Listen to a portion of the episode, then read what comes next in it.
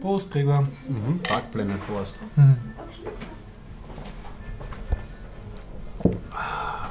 Sie hören den Bierdacher Podcast Folge 180. Mhm. Am 3. November 2014. ja, genau. Das Ganze findet statt in der Zypresse beim Garib. Das ist ganz wichtig. 35a, 11, äh, 1070 Wien. Und das Ganze findet statt mit freundlicher Unterstützung von wukonic.com, der Internetagentur aus Österreich vom Jörg. Grüße und danke an dieser Stelle an den Jörg. Vielen Dank an dieser Stelle auch an Bernd Schlapsi und unsere anderen Flatterer. Ja, Flatterer.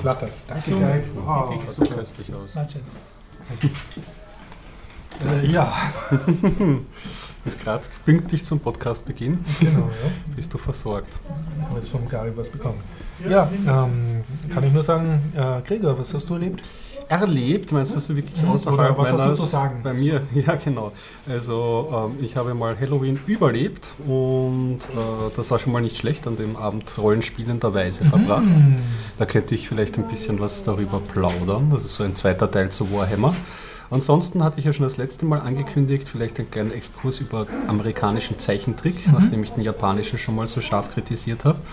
Oh, ich habe mir einen, mh, den teuersten Science, ähm, russischen Science-Fiction-Film, der produziert wurde bis dato, angesehen aus dem Jahre 2008, namens Dark Planet, der Inhabited Island, der erste Teil davon.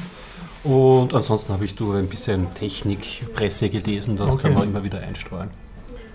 Ja, ähm, ich habe auch ein bisschen was zu erzählen. Ich habe mich befasst mit einem neuen Python-Editor namens PyCharm Ah, okay. Education Edition und den auch gleich an meinen Schülern ausprobiert. Mhm.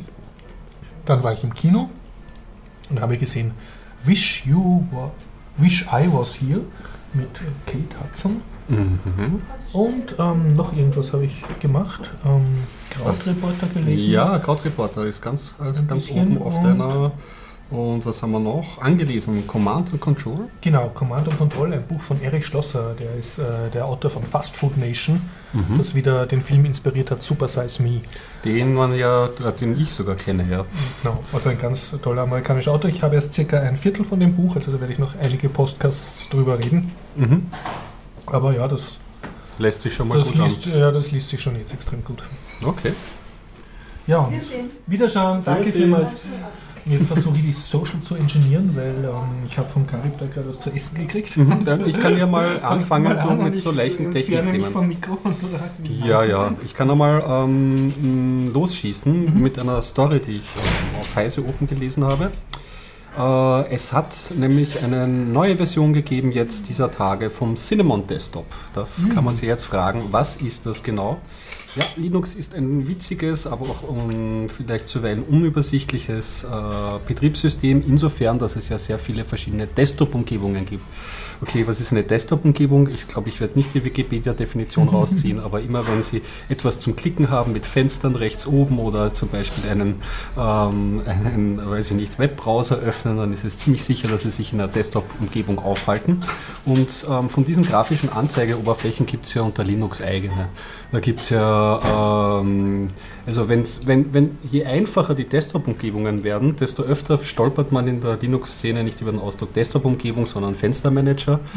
Das ist dann wirklich dann schon, ähm, was, was früher da en vogue, ähm, FWM, F, FWME oder so, F, FWM oder so. Und ähm, ich benutze ja auch eine ziemlich leichte Desktop-Umgebung auf meinem Standrechner, auf meinem Mini-PC, nämlich ähm, XFCE. Das Ja, ist auch, genau, das, ähm, ja, ist, genau, hat schon Tradition, ist relativ flott.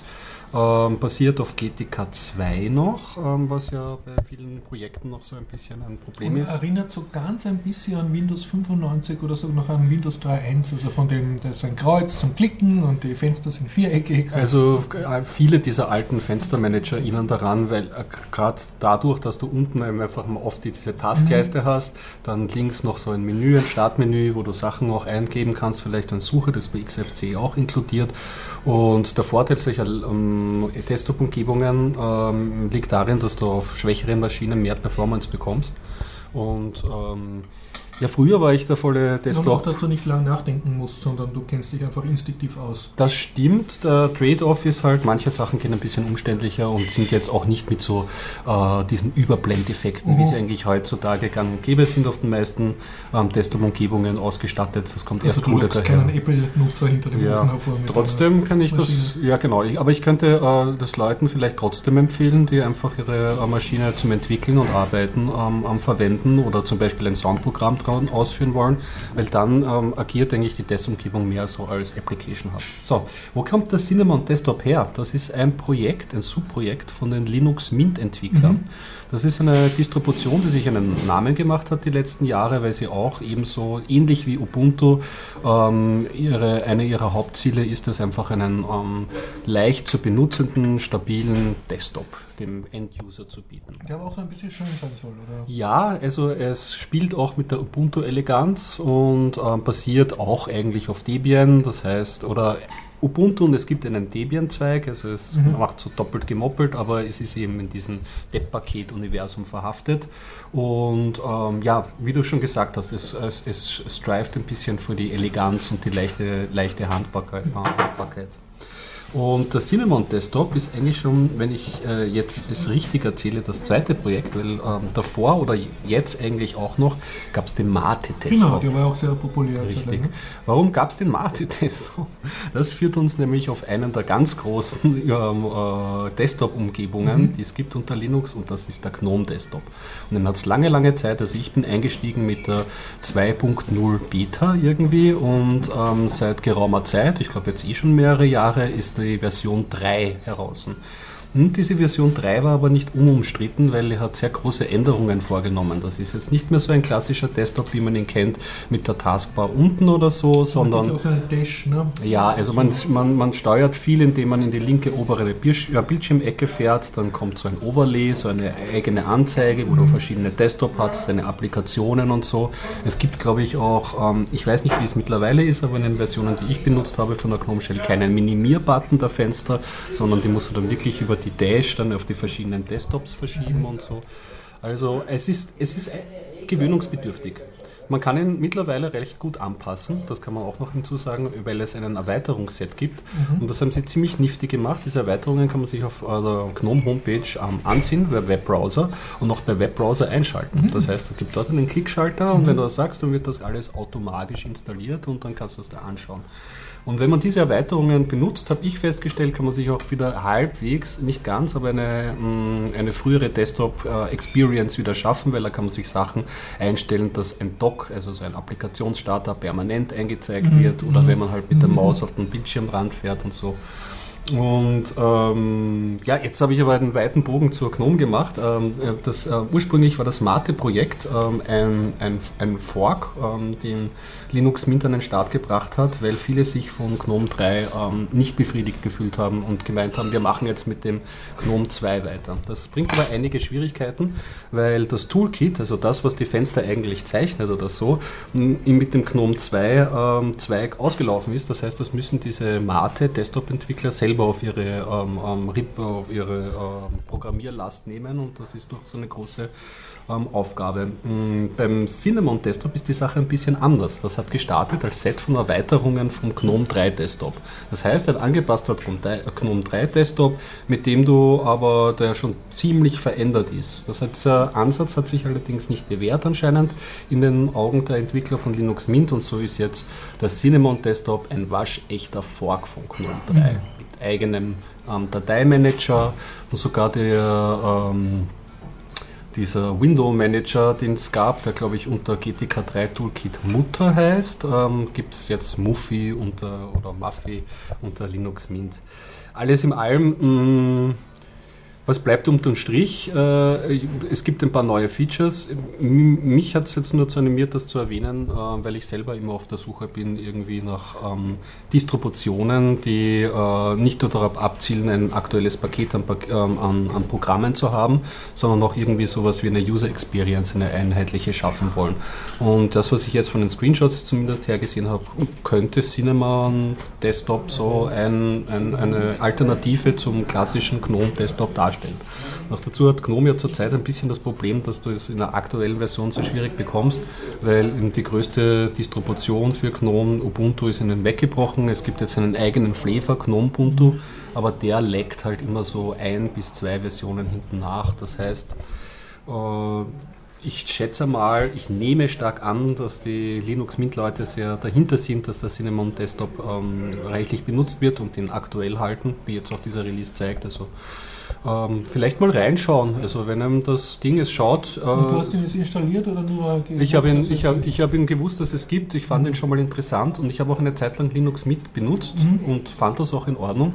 Das, was mich rausgeworfen hat bei Linux Mint, war es, dass es kein Upgrade-Path gibt. Ich meine, Upgrade ist immer so eine Sache bei großen Versionen, aber zumindest jedes halbe Jahr dann, oder mhm. ich weiß gar nicht, wie jetzt lang der Release-Zyklus von Linux Mint aktuell ist, aber da dann wirklich alles wieder neu installieren, das hat genervt. Mhm. Und das, das, wollte ich, das wollte ich dann nicht mehr. Deswegen, das ist halt dann immer so ein Punkt. Also, was heißt nicht wollen? Aber immer wenn man dann so auf neu installieren ist, dann, ist, dann schaut man sich wieder mal auf DistroWatch an, die ja. große Liste, und überlegt sich, gut, ich könnte jetzt aber wieder wechseln, weil der hat vielleicht dieses Feature oder da könnte man doch auch mal reinschauen. Ja. Aber gut, dass sich da was tut. Also gerade bei den Desktops, ich habe ja früher schon irgendwie gemeint, habe ich mir gedacht so, ach und wenn ähm, die KDE-Leute und die GNOME-Leute ja. zusammen programmieren, dann kommt der perfekte Desktop raus. Aber ich glaube, auf der Desktop-Ebene macht es durchaus Sinn, da verschiedene Sachen auszuprobieren, weil jeder Schuh passt irgendwie anders. Wir haben ja die Freiheit, wir Linux-User. Ja. In diesem, da kann ich ein bisschen was dazu sagen. Mhm. Hm, ich habe jetzt auch, weil du gesagt hast, das ist so problemlos gegangen, habe ich meinen Hauptcomputer auf Ubuntu 14.10 abgegradet. Die mhm. anderen, also die Computer für die Schüler bleiben jetzt auf der Longtime Release 14.4 und habe auch nicht vor, die abzugraden. Und das ist auch relativ problemlos gegangen. Also ich schließe mich deiner Erfahrung an. Okay. Und dann habe ich etwas zusammengebracht, was also in, je näher dieser Releasewechsel rückt, desto weniger investiere ich in mein System zum Maintenance, weil, weil ich eh weiß, es kommt dann das nächste Version und dann ist alles anders. Ne? Ja. Und jetzt habe ich so circa einen Monat lang gelebt, nicht mit meinem geliebten Metacity, also wo du oben deinen Balken hast, wo die Menüs runterklappen, sondern ich habe diese unsägliche Ubuntu-Dash gehabt, wo auf der linken Seite so eine fette Leiste ist mit Icons. Und wenn du irgendein Programm starten willst mit Alt F2, kriegst du nicht ein Fenster, wo du das eintippen kannst, sondern diese böse Dash geht auf und versucht sich mit Amazon zu verbinden und, und diese Sachen. Ja, ja, ja. ja, und das habe ich dann. Bekannt. Ich habe eh damit leben können, aber mhm. mein Computer ist anscheinend nicht super schnell genug oder keine Ahnung. Ich, ich bin nie richtig warm geworden damit. Mhm. Und der Grund, warum ich das überhaupt gemacht habe, war, weil ich in irgendeinem Anfall von blöd herumklicken habe ich mir oben bei diesem ständig eingeblendeten Balken äh, die Indication-Leiste weggeklickt. Okay. Also die, wo dir die Uhrzeit draufsteht und ob du mit dem Internet verbunden bist und ein paar wichtige Sachen, die ich halt braucht habe. Mhm. Und dann habe ich mir gedacht, ja, na gut, dann probiere ich halt das andere aus. Und jetzt, neue Version war da und dann begrüßt mich der mit dem Login-Bildschirm und was hätten sie denn gern? Also es gab MetaCity, es gab mhm. Ubuntu Gnome und Ubuntu noch was. Okay, MetaCity, sagt man gar nicht. ja, dann habe ich wahrscheinlich bei einer frühen Version mal installiert gehabt. Das ist einfach der alte Desktop, wie Ubuntu früher immer war. Okay, der heißt wirklich Meta, weil es hat auch mal einen Windows-Manager gegeben mit namens MetaCity, aber ja. Ist ja wurscht. Ja, vielleicht ist, ist, das eh der. Mhm. Ja, und ich habe den halt wieder eingeschaltet, jö, aha, mein Indicator-Icon fehlt immer noch und habe dann aber so lange herumgeklickt, bis ich drauf komme, ah, durch gedrückte Alt-Taste kannst du dann auf dieser Leiste äh, eben Sachen wieder, Sachen wieder drauf tun. Und dann habe ich endlich meine X-Eyes wieder drauf getan. Die habe ich jetzt jahrelang nicht drauf gehabt Ach, aus irgendeinem die Grund. Comic-Augen, die den Mauszeiger nachschauen. Ja, und äh, das Leben ist so viel schöner, wenn du X-Eyes hast. Das habe ich natürlich eine Leiste gemacht, die ist voll gepfeffert mit kleinen Apps, hat man nur so einen ganz schmalen mhm. äh, Bereich, wo ich die offenen Fenster sehe und sonst halt habe ich da drei Anzeigen, die zeigen, wie stark mein Prozessor ausgelastet ist. ah ja, genau, das habe ich eigentlich auch oft. Äh, und ja, also ich, äh, wie soll ich sagen, ich bin jetzt sehr froh. Es hat jetzt nicht unbedingt mit der neuen Ubuntu-Version zu tun, sondern einfach mhm. mit MetaCity. Und falls irgendjemand das so geht, man klickt sich da einfach Alt-Taste gedrückt halten und mit der Recht Alt- und Rechtsklick. Alt- und Rechtsklick. Dann kann man wieder seine Leiste was aber Dings, ja, also sie wollen ja wahrscheinlich ein bisschen dazu zwingen, dass man bei den Defaults bleibt und haben das deswegen ausgeschaltet. Aber trotzdem, also Alt drücken und rechte Maustaste ist schon ein ziemlicher man kommt Zauber. Nicht von drauf, ja, ja, genau, das ist etwas, was ich man Ich hätte mir gedacht mit dem Rechtsklick, aber nein. Ja. Ja, so ist das mit dem. Übrigens, äh, vielleicht sollte man das jetzt sagen, sonst vergessen wir es dann nach dem zweiten Bier. Es ist, liebe Hörer, immer noch offen vom Hop äh, die ausgesprochene Prämie, nämlich dass man sich einen Steam Key für Wasteland 2 holen Mhm. kann. Die einzige Voraussetzung, die Sie machen müssen, ist, äh, den nächsten Biertaucher-Podcast physikalisch en person zu besuchen. Wir sind vermutlich bis Weihnachten hier in der Zypresse jeden Montag 19.30 Uhr. Ja, ansonsten uns einfach kontakten und nachfragen. Und wir beißen nicht. Genau, ja. Und falls wir mal nicht in der Zypresse sind, schreiben wir es auf die Homepage. Mhm. Sehr gut, sehr gut. Also haut rein, Leute. Also einfach persönlich herkommen, Bier mit uns trinken, man muss nicht einmal was sagen, das ist Na, glaube ich nicht ist Bedingung. nicht man kann also Verpflichtung. einfach uns auch aus zwei Tischen Distanz bewundern und nachher der Erste, sind der kommt und nicht. Johnny und nicht Florian heißt. Also, also nicht unser Johnny Kernteam, Florian ja, genau, das wird dazu. Die leiten wir dann weiter an den Hop. Fein. Was ist mir sonst noch aufgefallen, hm, womit ich äh, noch Ding. Ja, ja, was mir jetzt noch aufgefallen ist, so mit Fragezeichen, ist das spannend, ist das sinnvoll? Ähm, es gibt da so aus diesen Zukunftslabors von Google fahren ja immer allerlei Projekte raus und äh, manchmal wird es was, manchmal äh, versandet es. Und da ist jetzt ein Projekt, das ich eigentlich schon so vergessen hatte, wo es jetzt allerdings wieder eine Schlagzeile anscheinend wert ist. Das nennt sich das Projekt ARA. Und das ist ein Projekt zur Entwicklung eines modularen Smartphones. Und ähm, da, da wurde im Rahmen der Google I.O. hat man da immer wieder Prototypen vorgestellt und das modulare Pla ähm, ähm, Smartphone soll folgendermaßen funktionieren.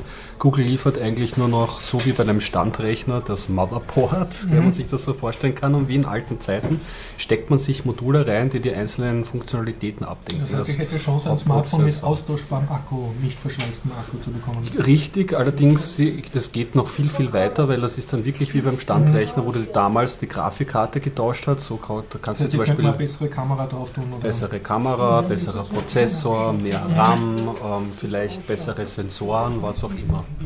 Und ja, Was beim PC eigentlich seit ewig schon gibt. Ne? Ja, richtig. Aber es ist halt die Frage, beim PC beispielsweise ähm, ist so, geht es, also den Standrechnern vielleicht nicht, aber die Nachfrage nach Standrechnern geht ja bekanntermaßen zurück. Aber bei so, wenn man spitzt bei anderen Systemen und bei Laptops geht es ja immer mehr, dass ähm, der User ausgeschlossen ist zum persönlichen Upgrade. Man kann Mhm. vielleicht, also RAM bei Laptops okay, das ist vielleicht noch im Machbaren oder so, aber ansonsten ist so Festplatte dieses Mono. ist. Genau. Die Frage ist auch, ob jetzt dieses Projekt wirklich an den Endkunden ähm, abzielt. Das weiß ich nicht, ob bei Smartphones. Das wird halt auch wieder so wie bei den Nexus-Geräten vielleicht so eine vielleicht etwas größere Nord-Community, ähm, Nerd-Community anziehen, die sich das wirklich maßschneidern. Aber ähm, die Frage ist, ob das nicht viel mehr eigentlich auch an Produzenten ähm, ähm, abzielt, die dann wirklich sich zum Beispiel auf einen Teil, einen besonders guten Genau, Bluetooth-Modul? Genau, Zeiss Optik auch ein gutes Beispiel, sich auf eine Komponente konzentrieren, die wirklich sehr gut Und es machen. würde auch Chance geben, so Projekten wie das Yolla-Phone oder das, vielleicht Yolla jetzt nicht, aber dieses Fairphone, Mhm. dass ich jetzt sage, ich spezialisiere mich drauf, was weiß ich, die Handyabdeckung äh, ökologisch korrekt zu machen oder ein Holzhandy anzubieten und Ist vielleicht hat dann trotzdem ein, ein Stand der Technikgerät innen drinnen. Zumindest werden die Chancen dann natürlich einfacher, weil wenn du dich auf eine kleinere Komponente Mhm. konzentrierst, dann hast du vielleicht bessere Chancen, da nicht das gesamte Ja. Programm abdecken zu müssen und da überhaupt was gebaut zu bekommen, weil das Fairphone hat ja schon gezeigt, dass es sehr, sehr schwierig ist, äh, eigentlich bis jetzt kann man sagen, unmöglich ist, ein 100% faires Phone zu bauen. Aber es ist nicht uninteressant und ja, muss man sagen, es hinterlässt mich mit einem Fragezeichen und ich traue Google immer erst, wenn irgendwas wirklich einmal auf ihrer Homepage oder irgendwann mal anklickbar ist, weil vorher mit ihren Invites und Beta-Strategie weiß man ja nie, was da am Ende rausschaut. Äh, prinzipiell finde ich es aber nicht uninteressant. Ja. Ich habe mir dann überlegt, was würde ich mir zusammenstecken, dann irgendwie so als Phone. Worauf könnte ich dann verzichten? Ich könnte vielleicht auf Frontkamera verzichten, so um den Selfie-Trend ein bisschen entgegen. Das könnte man sich vielleicht Die was Frontkamera sparen. ist die, die dich selber fotografiert. Ja, Mhm. wenn das möglich ist, dass man das zum Beispiel Mhm. auch komplett auslässt und sich vielleicht etwas anderes reinsteckt. Viel RAM würde ich mir natürlich reinstecken. Die, das Speichermodul, das ist auch etwas, was sich irgendwelche coolen. Sensoren, die jetzt noch nicht Standard sind, ne? was weiß ich. Barometer oder ist vielleicht eh schon, aber Mhm. Irgendwelche anderen Sensoren halt. Oder Ja. überhaupt eine Schnittstelle, mit der du Sensoren anstecken kannst. Das ich, mein Vater macht auch Gutachten. Mhm. Das ist gar nicht so leicht. Äh, du hast zum Teil sehr teure Sensoren in der Technik, so eine innenfeuchte Messung oder irgendwie halt ein Geigerzähler oder was auch immer jetzt. Mhm. Ja. Und dann haben die zwar zum Teil industriegenormte Schnittstellen, aber dann kriegst du wieder nicht, die passen nicht aufs Handy. Ne? Ja, genau, da kriegst du da, dieser Ding nicht drauf, genau. Da gibt es dann wieder irgendwelche ähm, proprietäre Schnittstellensysteme für proprietäre Massendatenspeicher für deinen mhm. proprietären Analogfühler ne, mit einem Digitalwandler.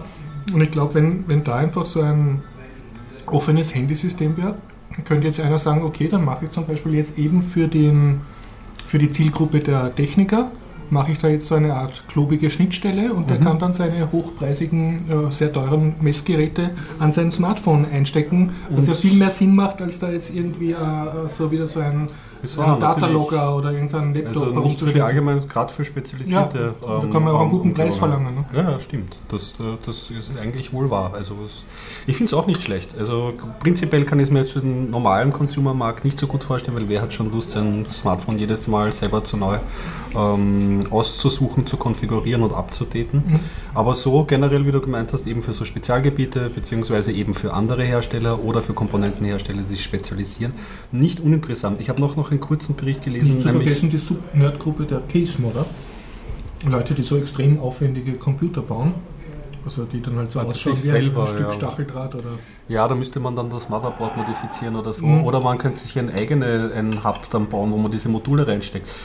Ja, ist spannend. Also es, es, man muss schauen, wie es sich anschaut. Was innovativ ist, muss nicht unbedingt bequem sein. Also manche Leute haben, einen, haben dann halt einen, keine Ahnung, einen Fetisch, dass halt ihr ihr Smartphone genau zu ihrem Cosplayer-Kostüm passt oder so. Als ja, richtig, aber dafür gibt es ja Covers oder so. Da kannst ja. du ja immer einfacher auch machen, aber ja.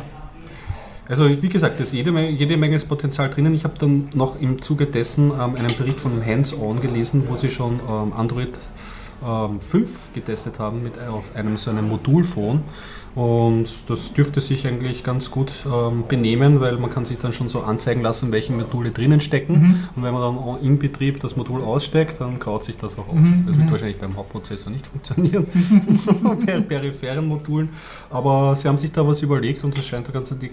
Ich meine, ja, den also Kritikern kann man. ein Smartphone haben, was wirklich abhörsicher ist, weil es nicht funkt, also weil es kein Handy ist. Für Leute, die einfach nur einen, einen portablen Mini-Offline-Computer haben wollen. Wenn man der Komponente vertraut, wenn man dann dem Motherboard vertraut, das sind noch viele Wenn und Abers oder so. Oder ja, ein Bluetooth-Modul, es ist, das, das wird schwierig, das weiß ich nicht, wie, wie man das dann beurteilen kann. Aber ja, sie bleiben auf jeden Fall dran, das ist ja schon mal was. Ich meine, sie tanzen ja auf dermaßen vielen Hochzeiten, mhm. dass man sich das mal anschauen kann. Also das andere mitbekommen, hast du dafür einen Invite bekommen für ihre, ihre modifizierte Inbox, die jetzt schon so ähm, auch in, in, im Gespräch ist. Ich habe das Nein, diese Woche Google wollte mir heute irgendwas sagen, dass sie neu sind, aber okay. Gmail weiß ich noch nicht. Na, also da gibt es nur... dass, irgendwie, dass es besser ist oder neu. Ja, die haben vor einiger Zeit, jetzt glaube ich einem Jahr oder so, haben sie so einen kleinen E-Mail-Client-Programmierer, ähm, äh, mhm. Programmierbude irgendwie gekauft. Klein, vielleicht auch eine große. Mhm. Ja, das, da mhm. ist ein bisschen ein Raunen durch die Szene gegangen. Ich glaube, das war so ein Apple-Client und da haben mhm. viele gesagt, oh, unser schöner Client und jetzt von Google gekauft. Und die haben jetzt irgendwie... Ähm, auch ein Projekt rausgebracht, ähm, wie man die Google Inbox neu ähm, organisieren kann. Und das ist auf so eine Abarbeitungsliste zugeschnitten. Das heißt, du hast dann deine E-Mails in so einer To-Do-List und kannst ähm, markieren, entweder gelesen oder diese Nachricht ist so wichtig, aber soll vielleicht in einer Woche aufpoppen, wenn sie dann wirklich für mich mhm. relevant ist und so. Wie, wie gesagt, auch wieder eines dieser Ideen klingt toll, aber muss man sich anschauen, es könnte alles eine große Google Wave sein und das ist weggespült. Ja, aber genug von, vom großen Google gesprochen. Hm? Ich kann ein bisschen was über den Krautreporter erzählen. Ja, das, das ist immer gut. Das ist ja dieses. Wenn du mir nur ähm, sagst, was ich da circa, dass ich nicht irgendeinen Blödsinn erzähle. Was hast du da? Du hast gar nicht viel, du hast geschrieben. URL, aus der URL müsste ich heraus. Ah ja, ich weiß schon über Apple Things, über Apple Fan. Okay. Also Krautreporter, das von mir krautfinanzierte und neue Zukunft des Journalismus mäßige, super tolle Online-Medium. Mhm. Ähm, hat nämlich so eine Art Guten Morgen Newsletter, den kann man abonnieren. Okay. Und dann bekommt man halt in die E-Mail drei Schlagzeilen, die man eh schon kennt, wenn man in der Früh Radio hört. Und man bekommt aber so den Lesetipp der Redaktion und das ist dann verlinkt auf irgendeine andere Seite halt. Und die sind bis jetzt sehr, wie soll ich sagen, sehr ähm, von der Arbeit in angenehmer Weise ablenkend. Mhm. Das, also diesen Service schätze ich sehr. Die haben sozusagen, machen sich Gedanken, sagen einfach den Tipp der Redaktion, sozusagen, was man zum Lesen. Und äh, unter anderem war diesmal ein Artikel drin, der war aber auch auf Krautreporter selber. Und da ging es um einen Apple-Fanboy, der sagt halt, äh, der sich kritisch damit beschäftigt, wie Apple die Journalisten gängelt und wie Apple halt die äh, Berichterstattung über seine neuen Projekte und Produkteinführungen manipuliert und mit Pressesprechern halt beaufsichtigt und so. Und also dass halt die Journalisten einen First-Class-Flug nach Los Angeles bezahlt kriegen zu irgendeiner Produkteröffnung und dafür halt erwarten sie sich auch, dass die Poli äh, Journalisten nur genau das machen, was. Also so eingekauft so ein bisschen, oder? Die kaufen halt sich die Berichterstattung von, für ihren Kult halt. Ne? Mhm. Und ja, und ja, beschreibt so, das einfach. Okay, da und, haben Sie und, verlinkt, oder haben Sie genau. das ein originärer? Das ist ein eigener Kraut, äh, Kraut Reporter-Artikel. Mhm. Ich weiß nicht, ob er noch woanders erschienen ist. Und Krautreporter ist ja sehr stolz, dass sie sozusagen primär online schreiben und nicht äh, primär für irgendein Papiermedium und deshalb hast du dann halt mitten im Artikel dann ein großes Video zum Anschauen, auch von dem Autor und so. Also das ist ganz okay, mhm, ja. dieser Misch. Und vor ein paar Tagen war ein sehr schöner Artikel, ich glaube, ich habe das eher mal erwähnt, oder wenn nicht, ähm, das war auch in diesem Krautreporter morgendlichen Mail des Tages sozusagen. Und das war äh, verlinkt auf einen Artikel, der war dann auf einem Blog, also der war glaube ich gar nicht direkt von Krautreporter selbst. Und das war ein, ein deutscher Autor mit äh, Migrationshintergrund, wie man so sagt. Also sein Vater ist aus der Türkei eingewandert und der schreibt da ähm, sehr schön über einfach die, die Erwartungen der sozusagen der Generation Gastarbeitereltern an ihre Kinder und was dann passiert, wenn die Kinder halt nicht funktionieren, wie sich die Eltern das vorstellen. Also Generationskonflikt, aber noch dazu im Migrantenmilieu. Ne? Mhm. Und, Spannend. Und äh, sehr nett geschrieben und vor allem sehr persönlich, weil er schreibt über seinen eigenen Vater und über die äh, sozusagen Beschimpfungen und, und Gespräche, die er mit mhm. seinem eigenen Vater äh, äh, führt und dadurch wirkt das plötzlich sehr intensiv. Okay. Und was mir extrem imponiert hat, ich habe dann halt ähm, getweetet, dass der Artikel leibend ist und so und, und dann sehr schnell einen, einen Retweet vom Autor gekriegt. Oh. Ne? Dankeschön und so. Also, das ist aber das persönlich. Ist, bin ja. ich von anderen Medien nicht so gewohnt, ne? dass der, sagen wir so, dass der Autor selbst netzaffin ist und auch Zeit hat, sich, sich damit zu beschäftigen. Und äh, hohes Lob, der Autor hat auch selber auf Reddit, äh, in einem Reddit, also zu seinem Artikel selber herumgepostet und dann, also nicht, nicht so Eigenwerbung gemacht, sondern einfach nur erklärt, also auf eine Frage eingegangen und die beantwortet. Nice. Das ist voll super. Das, ist, ja, das klingt aber wirklich hoffnungsvoll, besonders dass und dadurch so anfassbar seinen, werden. Genau, anfassbar und dadurch habe ich seinen Blog jetzt abonniert und so. Ne, und, ja. Mhm, cool. Also, also man, man stößt auf interessante, netzaffinere ja. Journalisten, als man das jetzt von einer großen äh, Tageszeitung gewohnt ja, ist. Das ist schon mal ein hoffnungsfroher Einstieg, mhm. wenn das gleich einmal so rezipiert wird. Ich werde es in die Shownotes auch reintun, diesen Artikel, mhm. aber sonst ganz allgemein kann ich es empfehlen, diesen Krautreporter Newsletter halt zu abonnieren und halt so diese Tagesmeldungen wegzublättern und dann halt drunter so ein bisschen, man kriegt so einen kleinen Anreißertext halt mhm. und warum die Redaktion sich jetzt diesen Artikel empfiehlt und meistens ist das recht, recht coole Sache. Ah, ich also hoffe, dass dieses Projekt entwickelt sich weiter gut. Mhm hoffnungsfroh, dass da mal was sowas gestartet wird. Hm. Was habe ich? NFC am Prüfstand. Uiuiui. Ja, das ist eine Geschichte, ähm, die großplakativ in einen, in einen, in einen Webzinen ähm, heute irgendwie ähm, gebracht wurde. Und zwar? Es ist äh, gelungen, von einer NFC-Kreditkarte ähm, eine Million Dollar, so, so reißerisch haben sie es gebracht und mhm. deswegen ist diese Nachricht auch mit Vorsicht zu genießen, ähm, zu beheben mit einem gefälschten ähm, Smartphone, also einem mhm. Smartphone, das mhm. sich als Zahlungsterminal ausgibt. Und dann gibt es ja noch eigentlich diese Behebungsgrenze mhm. und die kann ausgehebelt werden, indem man eine Fremdwährung angibt und dort die maximalen Summe 999999 angibt. Eine hohe Währung, also die Ja, richtig. Also das, das klingt einmal äh, irgendwie so. Das Fressen für einen Johnny, ne? Ja, ja, also wie ich auch die Kommentare, ich, ich, ich meide ja eigentlich mhm. immer Kommentar lesen, aber gleich unten sehr viele, die sehr aufgebracht sind natürlich und sagen, ja, ich, sind bei ihren ba Banken wird einem das NFC ja untergeschoben mhm. und sie haben sind gleich äh, eine nicht NFC-enabled Karte verlangt mhm. und blablabla unten, ganz unten in ein paar Zeilen von diesem Artikel, den ich dann gelesen habe, steht dann noch drinnen, die Sicherheitsexperten räumen ein, dass einige Sicherheitsmechanismen, die eigentlich standardmäßig mhm. aktiviert sind, hier dann ausgehebelt waren. Also da muss man sich jetzt noch, das ist so eine typische Geschichte, da, da würde ich jetzt ja noch so zwei, drei bis vier Wochen, wenn sich die Geschichte hält oder so, mal abwarten mhm. und schauen, was da wirkliche Sicherheitsexperten dazu sagen. Vielleicht, ähm, ja genau. Also der Johnny könnte uns vielleicht äh, mehr über diesen, diesen Exploit erzählen, aber bei NFC, das ist halt so ein mhm. Ding, ich werte es eigentlich gar nicht schlecht für die Technologie, hello, ähm, gar nicht schlecht für diese äh, Technologie, dass die jetzt Apple aufgegriffen hat, insofern, dass sie jetzt einfach ähm, schwerer im Test unterzogen wird. Und ähm, hoffe, dass wir vielleicht noch also noch mehrere Sicherheitslücken erfahren, weil das ist ein Lebenszeichen für mhm. mich immer, dass da diese Technologie oft da, dahingehend abgeklopft wird. Ja.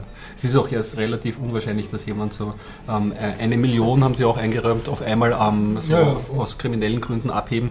Die meisten werden sich wahrscheinlich darauf spezialisieren, kleine Beträge von vielen das Menschen abzuheben, merkst, dass du es nicht merkst. Ja. Also da gibt's, aber das Angriffsszenario muss man sich jetzt noch genauer anschauen, wie realistisch das wirklich jetzt ähm, ist. Ja. Habe ich noch irgendwas von meinen, meinen Technikthemen? Ich glaube, wir schlittern in ein schöner Lebenteil. Ja, das können, wir, das können wir eigentlich machen. Hast du, willst du anfangen? Oder? Ich kann gleich mal anfangen mit mhm. Kino. Ja. Ich war im Kino und große Sensationsmeldung. Ableichet alle. Ich war am Donnerstagabend im Kino und es okay. war voll. Oh, okay. Das ich ist wusste schon wie geschah. Ich habe mich total verstört an die, also an die Kartenabreißerin gemeldet und habe hm. gesagt, sagen Sie, ist da Premiere und so? Und sie hat mir so gesagt, na, ich weiß auch nicht, die Leute gehen halt heute gerne ins Kino. Okay. Oder liegt es am Film? Ja. ja. keine Ahnung. Möglicherweise der, war der Film nicht ganz unschuldig. Also der Film hat geheißen ähm, Wish I Was Here, mhm. auf Englisch geschaut, im Artist. Und ähm, in der Vorbeschreibung stand, ja, arbeitsloser Schauspieler muss seine Kinder zu Hause unterrichten. Und ich habe mir gedacht, haha, da, das ist so eine schöne, da macht man sich so ein bisschen über Lehrer lustig und über diese mhm. Education-Situation. Das habe ich beruflich auch ganz gerne. Ist das der mit dem Robert Downer Jr. in der, ist, spielt er mit? Äh, Hauptrolle, der Vater vielleicht? Robert Downer? Downey Jr., kannst du nicht? Nicht, dass ich wüsste. Okay, ja, wurscht. Der Hauptdarsteller heißt Zach noch was, bitte auf ah, Wikipedia nachlesen. Ja, ja, der von Scrubs, oder? Nicht? Möglicherweise, er schaut so ein bisschen aus wie so ein verlebter Verschnitt von dem Californication-Typen, von dem Scully und Mulder. Ich glaube, ich habe davon gehört. Ja, ja, ja. Also, ja, und äh, der Film hat einen Preis beim Sundance Festival gewonnen. Mhm. Und was muss man noch wissen? Ähm, so, ich hoffe, ich sage das jetzt richtig. Kate Hudson spielt mit. Okay. Die kennt man von dem Film, so ein Groupie-Film war das, keine Ahnung, wie der geheißen wird. Man kennt von diversen, diversen Filmen, also ja. so super schöne blonde Frau halt. Ja, und äh, wenn du nichts dagegen hast, mhm. erzähle ich Ihnen jetzt, was meistens Richtung Spoiler ausartet. Okay, dann Spoilerwarnung gleich am Anfang. Ja, ja, also bitte jetzt vorspulen und auf den Shownotes schauen, wann mhm. wieder der Krieger redet. Ja, ähm, oder dein Resümee? mein Resümee, mein Resümee ist, der Film ist sehenswert, das kann man sich durchaus anschauen, der ist ganz nett, aber er hat jetzt nicht einen großen Inhalt und das ähm, habe ich auch schon gemerkt, die Leute, die dort waren, war jetzt nicht so das typische Teenie-Action-Popcorn-Publikum, sondern so ein bisschen ältere und Pärchen. Aber es mhm. war jetzt nicht auch das Seniorenpublikum, sondern eher so Midlife. Typen halt wie okay. ich jetzt, so, die so ihre 30er hinter sich haben und ihre, ihre 40er gerade ausleben oder so. Mhm. Und ähm, ja, worum geht's? Also es geht um einen arbeitslosen, äh, sehr erfolglosen Schauspieler, der halt sozusagen damit konfrontiert ist, dass seine Lebensplanung und sein großer Traum, nämlich in Los Angeles oder wo er lebt, äh, Schauspieler zu werden, eben nicht und nicht funktioniert. Und äh, er hat natürlich, wie es gehört, zwei süße Kinder und einen Bungalow, wo er mit einer super schönen Frau lebt. Und die Frau hat einen Job, also so passt eh alles. Und er ist auch noch jüdisch, aber nicht religiös, sondern irgendwie wegen, halt sein Vater war religiös. Und der Vater zahlt bisher den Kindern die, das Schulgeld für seine jüdische Privatschule. Und der Vater kriegt dann Krebs und sagt, also er braucht jetzt das Geld für sich und seine Behandlung. Und äh, die Kinder fliegen da, also können sie, also er kann sich, der Vater kann sich das Schulgeld der Kinder nicht leisten. Er versucht dann eben in einer sehr guten Szene, versucht er bei diesen sehr religiösen Rabbis, die überhaupt nicht seinem Lebensstil entsprechend versucht halt so zu betteln um ein Stipendium für seine Kinder, dass die dann nicht oh, schräg in die Public-Schulen müssen, was ja ganz der soziale Abstieg ist. Und dann sagt, sagt ihm der Rabbi halt, ja, also er müsste das Geld halt dann Familien wegnehmen, die es wirklich nötig hätten, um es ihm zu geben, weil er halt glaubt, er muss Schauspieler sein, anstatt zu arbeiten. Oh ja, und dann ja. sagt der Vater halt so ganz erbost, ja, aber ähm, äh, will Gott Gott nicht, dass ich meinen Traum verfolge. Mhm. Und dann sagt der Rabbi, nein, das ist Jefferson und die Verfassung. Mhm. Gott will, dass du dich um deine Familie kümmerst. Und dann geht der Vater halt wutentbrannt weg. Mhm. Und wie es halt voll Hollywood ist, es ist nicht so, dass ihn seine Frau dann benörgelt und sagt, er soll das arbeiten gehen, sondern die Frau unterstützt ihn nach wie vor voll super und erträgt ihren, das kriegt man dann später raus, erträgt ihren sehr öden und miesen Job, sondern die Frau macht dann nur den Vorschlag, er soll die Kinder homeschulen also zu Hause unterrichten, damit sie halt nicht mitten im Jahr in die Public-Schulen müssen, sondern halt mhm. den Rest vom Schuljahr halt was beschäftigt sich also mit dem Thema Homeschooling, was man ja. doch die letzten Jahre gefühlterweise öfters gelesen hat? Genau, oder? und äh, wo ich auch sagen muss, dass äh, bei meinen Kunden habe ich das auch schon ein bisschen mitgekriegt. Also ich habe auch mit Homeschulen zu tun, gibt es auch in Österreich. Also was? Sehr, Wirklich? Sehr Was? kleine Szene, aber die ist international gut vernetzt, hat auch diverse sich streitende Subgruppen, wie es für jede Bewegung mhm. sich gehört. Ne? Interessant. Ah, ja, die Schulpflicht dauert ja nicht das Ganze. Und dann kann man die, seine Kinder als, als Elternteil Du kannst das nur in die Volksschule machen, dann anscheinend auch bis zu 14 und so. Ich weiß nicht, ob sie es bis zur Matura führen okay. kannst auch, aber ja, es, es gibt einfach eine es gibt Szene. Leute, die das machen, okay. Und das, das wird, im Film, war mir nicht bewusst. Ja. wird im Film dann auch mehrmals erwähnt, ja, das ist eh alles im Internet und Homeschooling und so und das geht und so. Und leider, also eigentlich habe ich es mir wegen dem Thema angeschaut, habe gedacht, da ist jetzt was Lustiges über Homeschooling. Ja, und das kommt dann, es ist schon eine lustige Szene, aber die hast du in fünf Minuten gesehen. Also die hätte ich mal auf YouTube jetzt auch reinziehen können und nicht alles gewusst, okay. was der Film zu dem Thema zu sagen hat. Mhm. Und die Szene ist aber dann ganz nett. Also der Vater versagt natürlich Länge mal Breite beim Homeschooling. Also nicht nur Schauspieler unfähig, sondern Homeschooling noch viel mehr unfähig. Also es geht dann so aus, dass die Tochter ihm Geometrie erklärt, weil sie wesentlich mehr Ahnung hat als er. Und der kleine Bub zuckt überhaupt aus und am Schluss fesselt er die Kinder mit Klebeband. Okay. Aber das klingt ja durchaus komödiant. Also es ist, ja, ist halt leider nur eine kurze Szene und okay. nachher ist das Thema sozusagen abgehakt. Aha. Und der Vater tut dann vernünftigerweise gar nicht versuchen, die Kinder zu unterrichten, sondern ich würde das mal so ausdrücken, er versucht einfach ein guter Vater zu sein okay. und, und nimmt sie mit auf seine diversen Unternehmungen und was tut er? Er tut mit ihnen das Swimmingpool reparieren und einen Zaun reparieren und man sieht halt immer so gefühlvolle Family Value Aufnahmen, wo er halt so in Zeitlupe seine Kinder umarmt und, Klassisch, und ja. sie so sich alle Urleibern taugen, weil es in die Sterne schauen. Ja, ja, so, sie, er verbringt Zeit mit seinen Kindern. Vor Augen. Ja, ja, genau. ja, und das ist halt so. Mhm. Aber ich, ich denke, es ist Aussage genug, dass, dass das ja eine Qualität für sich ist, dass du dir Zeit für die Kinder nimmst und dass mhm. es nicht so drauf ankommt, was du jetzt genau ja. machst mit ihnen, weil sonst genau, werden wir alle also, mit Krankheiten groß. Also das ist nur, genau richtig, aber ja. es, es, hat nicht einen Fokus, so wie erwartet. Nein, halt es ist überhaupt keine pädagogischen Konzepte oder vielleicht ist das sogar die Aussage, dass das du kein, dass du als Vater, also zum Vater sein jetzt nicht ein pädagogisches Konzept brauchst, sondern einfach Zeit und mhm. Commitment, ja. ja. Naja, und das, ja, und es sind sehr ein paar nette, nerdige Sachen drinnen. Also, der, der Vater hat seinen Nerdbruder, der in seinem Wohnwagen lebt und das seine Erbschaft so damit vertut, dass er auf Twitter Prominente beleidigt. mhm. Ja, und was macht er dann? Der verliebt sich in eine Comic-Con-Cosplayerin. und die bringt ihn dann dazu, dass er seinen Wohnwagen verlässt halt. Und, so. mhm. und, und, dann sind so ein paar schöne CGI-Effekte, was man in einem, so einem Family Erwachsenenfilm jetzt nicht erwarten würde, aber sind ganz cool. Äh, also der, der, dieser Nerdbruder überlegt dann, wie kann er ein Kostüm machen und dann schaut er so einen Schrotthaufen an und dann sieht man so Terminator-mäßig dann die Umrisse mit so kleinen Datenpanels zu jedem Stück. Und, äh, also man merkt einfach, aha, das Genie ist jetzt da am Werk. Mhm. Und dann hat der Vater auch immer wieder so Fantasy-Film-Einschübe, nämlich als Kind hat er immer Astronaut gespielt und der Film fängt auch gleich so an. Also es sind dann immer so Zwischenszenen, die zum Teil überblenden ins, ins Realfilm, wo er halt in so einem Astronauten Anzug herumrennt mit einem riesigen Schwert und er hat so einen kleinen kugelförmigen Roboter, der mit ihm herumfliegt. Mhm. Und ja, das, okay. das merkt man halt so, der Vater lebt, äh, ist eigentlich nie richtig erwachsen geworden, sondern rennt halt seinen Kindheitsträumen hinterher. Aber alles im allem klingst du eigentlich positiv. ja, ja, es war ganz nett. Es war jetzt halt äh, nicht speziell über das Homeschooling, sondern eher mit dem, wie geht man mit dem Erwachsenwerden um, wie geht man dann mit dem Sterbefall in der Familie um und das. Und es war ein bisschen gefühlsduselig sozusagen, also meiner Meinung nach ein paar Sachen sehr breit ausgewalzt. Andererseits, anscheinend hat das den Leuten auch gefallen. Also mhm. in dem Film gibt es keine Action-Szenen. Ja.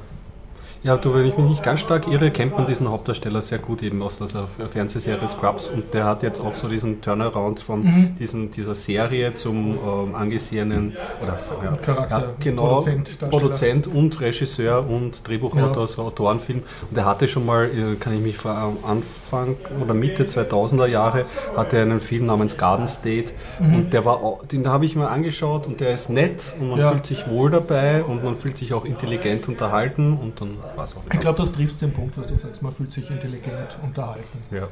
Für, was mich überrascht hat, jetzt also im Kino von einer amerikanischen Produktion, sensationell, ganz äh, hauchzarte Kritik an, an äh, religiöser Indiktronierung in mhm. Schulen. Also der Vater merkt dann, wer die Kinder umschult, dass die halt sagen, ja, die Araber wollen uns alle umbringen. Und er sagt, was? Wer hat euch das gesagt? Na, Rabbi so und so. Also da merkt er überhaupt, was da eigentlich was passiert, wenn du die Schule, sind, ab, ja. wenn du die Kinder abgibst in eine Schule. Dann mhm. kann man auch ja. die Einflüsse manchmal ist sichtbar, wenn man das dann so. Genau, aber das war es dann auch. Na, wobei ja, also ein bisschen, ein bisschen sogar sozusagen Distanz zur Religion, was glaube ich für einen US-amerikanischen Film eine größere Sache ist als jetzt in Europa. Mhm. Aber wie gesagt, kann es empfehlen netter Film. Okay. Wish I was here. Wish I was here. Ja, du, ähm, während du dem Homeschooling-Thema mhm. verfallen bist, bin ich wenig überraschend, ich kann mal mhm. das kleinere Thema machen, äh, der russischen Space Opera ja, ähm, zugetan. Ich Den habe, ich wäre selber nicht drauf, ja, ich, ich, ich wäre selber nicht drauf mhm. gekommen, ich bin drauf gestoßen worden. Der ist 2008 ähm, ähm, produziert worden und ist, glaube ich, mit 30 Millionen Dollar einer der teuersten mhm. Filmproduktionen überhaupt in Russland und teuerster Science-Fiction-Film auf jeden Fall. Und der Originaltitel, es ist ein bisschen schwierig, man muss auf Google Plus mhm. vielleicht unseren Themenlink folgen. Äh, wenn man nach Dark Planet sucht, dann kommt man auf so zwar Erwähnungen auf der Wikipedia, mhm. aber es gibt keine eigenen Artikel. Mhm. Besser ist, wenn man The Inhabited Island ähm, dann mhm. eingibt und der zweite Teil hat noch The Rebellion, glaube ich, als mhm. Zusatztitel. Da kommt man dann besser voran. Noch viel besser, wenn man den russischen Titel auf Kyrillisch dann in Google einhakt, dann, dann kriegt man überhaupt alles. Ähm, bemerkenswert ist diese Verfilmung insofern, dass es auf einer, einer russischen Romanvorlage ähm, basiert nämlich keinen von keinen Unbekannten. Ich hoffe, ich sage da jetzt keinen. Hm, wo habe ich mir das aufgemacht? Äh, genau, von einer Romanvorlage, nämlich von Arkadi und Boris Strugatsky. Und das sind ähm, zwei Brüder, sind zwei mhm. Science-Fiction-Autoren, die ähm, anscheinend sehr geliebte ähm, Science-Fiction-Stoffe geschrieben haben. Also ich habe das mal so in die Runde geworfen und es kam durchaus Echo, anerkennendes Echo zurück, dass, okay. dass die beiden ähm, wahrgenommen worden sind. 2008 ist er abgedreht worden und ist eine Space Opera im klassischen Sinne eigentlich, weil es eine sehr epische Handlung eigentlich ähm, So Raumschiffe, Laserstrahlen? Ja, so wie Star Wars eigentlich, oder ein bisschen anders mhm. gedacht oder so. Was ist die Handlung? Ähm, am Anfang kriegt man so einen Introtext ähm, präsentiert, die Menschen haben sich schon ein bisschen weiterentwickelt, mhm. können die Sterne bereisen mhm. und haben sich aber von ihrem Geisteszustand zu einer gewissen Naivität, Positivismus hin entwickelt. Und so schaut der Hauptheld immer die ganze Zeit sieht. Man sieht ja nur einen Vertreter von dieser Menschheit im Raumschiff. Ja? Und das ist so ein blonder Schöni, der könnte aus dem Film die blaue Lagune ähm, okay, entwickelt ja. sein. Und er fällt dadurch auf, dass egal wie, wie furchtbar die Situationen sind, immer mit einem positiven Lächeln rumgeht. Oh und, so. und, deswegen, das war schon mal ein schwieriger Einstieg, weil man sich schon gedacht hat, oh Gott, äh, schrottig, schrottig, schrottig, schrottig. Und das geht beim Anschauen des Films generell immer so ein bisschen ähm, auf und ab, dass man sich zwischendurch denkt, hm, geht mhm. sich nicht aus, auch teilweise vom CGI her oder so ja, ja. produziert. Und dann denkt man sich aber, die Handlung hat dann trotzdem im Rahmen einer mhm. Space Opera, mhm. was halt alles dazugehört, mit großen ähm, Bösewicht und blablabla oder bösen Wichten ähm, hat dieses Epo eigentlich, äh, Epos eigentlich alles. Und ich habe nur den ersten Teil gesehen, ich werde nochmal berichten, wenn ich den zweiten gesehen habe. Und Aber was ich jetzt nicht kapiert habe, du siehst die ganze Zeit nur den einen Schauspieler in seinem Raumschiff? also die Handlung umreißt das, er, der fährt, fährt mit seinem Raumschiff durchs Weltall mhm. und ähm, auf einmal eine Komplikation und er stützt mhm. ab auf einen Planeten, mhm. der ihm nicht bekannt ist. Er kann nicht seine ähm, Homecrew ähm, kontaktieren. Und er ist allein auf seinem Raumschiff. Und er ist allein auf seinem mhm. Raumschiff und er wird sozusagen in ein fremdes Gesellschaftssystem auf mhm. diesem Planeten gestrandet, wird von Militär aufgenommen mhm. und die sagen, ja, es ist ganz schlimm, ähm, äh, ist, wir werden ähm, bedroht von Degenerierten, das sind Leute, mhm. die von Strahlung verändert wurden, mhm, mhm. die uns ans Leder wollen und ähm, du bist aber anscheinend sehr wertvoll, weil du gehörst nicht zu unserer äh, Gesellschaft, wir bringen dich in die große Utopia City, mhm. weil er ist da auf irgendeinem Wüsten-Outpost. Beim mhm. Reinfahren mit dem Zug fällt schon mal so ein Abwehrturm zusammen und dann kommt er rein in diese, in diese ja, Stadt. Ja, der fällt einfach so zusammen aus Verrottung. Der, na, das ist dann schon ein ah, Angriff okay, einem okay. Degenerierten ah, okay, und so. Und dann ähm, kommt er in diese Stadt und er lernt halt immer Charaktere und das mhm. Gesellschaftssystem kennen und weiß, dass diese Bewohner dieser mhm. riesengroßen Megastadt ähm, in Unwahrheit von vielen ähm, ähm, ähm Fakten mhm. über ihre Umgebung und über ihre, ähm, die anderen Menschenverhältnisse irgendwie so ein bisschen nach einem sowjetkritischen Film. Also es könnte durchaus auch sein. Späte Abrechnung darüber habe ich jetzt noch gar nicht nachgedacht, aber das könnte durchaus auch äh, in dem mhm. Sinn, müsste ich auch anschauen, wann dieser Stoff mhm. dann genau geschrieben ist. Und es ist dann eigentlich eine Odyssee. Also die Menschen werden blöd gehalten sozusagen oder, oder wird ihnen was vorgelogen? Ja, also mhm. es, es, es, wird halt nicht, es wird halt nicht im ersten Teil noch nicht so klar. Man, es, mhm. es gibt bei dieser Stadt so ein Gremium, die nennen sich die Unknown Fathers, mhm. so ein Gremium von, weiß ich nicht, fünf, sechs unheimlichen ähm, grauen Eminenzen und es wird sehr komplex. Es wird, ja genau, streckenweise sehr komplex erzählt, was da irgendwie so hin und her geht an mhm. Informationen und wer was eigentlich möchte. Ja. Mhm. Und das sind so die Stellen, wo ich mir denke, okay, ja, das, sind, das, das ist wirklich, da wird eine Handlung erzählt und die hat Hand und Fuß und das geht ganz gut. Andererseits kommt das alles in einer Ästhetik, in Ästhetik her, die sehr ähm, teilweise ein fünftes Element erinnert, mhm. also sehr oberbordende Farben, sehr kitschig. Ja, richtig. Auch die, auch die Bösewichte mit ja, ähm, typischer Nazi-eske Uniformen und komische Frisuren. Nein, eigentlich ist das alles aber ernst gemeint. Mhm. Ja. Mhm. Aber du, immer in dem Moment, wo man dann, also zwischendurch wird natürlich gelacht, irgendwie so, wenn man sich anschaut, aber dann war man dann irgendwie schon wieder dabei, weil irgendwie die Handlung dann nicht immer nicht immer so platt bleibt okay, und es ja. entwickelt sich weiter. Also er ist dann in dieser Stadt, dann kommt er. Und er bleibt die ganze Zeit unerträglich positiv oder ist es eher so für Lacher? Oder? Na, es ist einfach, der ist so drauf. Das ist mhm. auch das Schwierige Danke, zum Greifen. Vielleicht ist das auch, ähm, ich habe ihn auf Russisch mit Untertiteln gesehen, das ist mhm, teilweise super. auch ein bisschen. Um, ist auch ein bisschen schwierig, irgendwie dann vielleicht den Humor rauszulesen. Mhm. Es ist sehr angenehm, dass man russische Schauspieler hat. Mhm. Das ist mal ein bisschen was Frisches für die Retina, dass man nicht nur die amerikanischen Hast Schauspieler. Hast du russische Schimpfwörter und so gelernt? Oder? noch nicht, nein. Oder beziehungsweise die, die ich gelernt habe, da bin ich mir nicht sicher, ob das nicht irgendein Sci-Fi-Vokabel ist, ein russisches. Ja.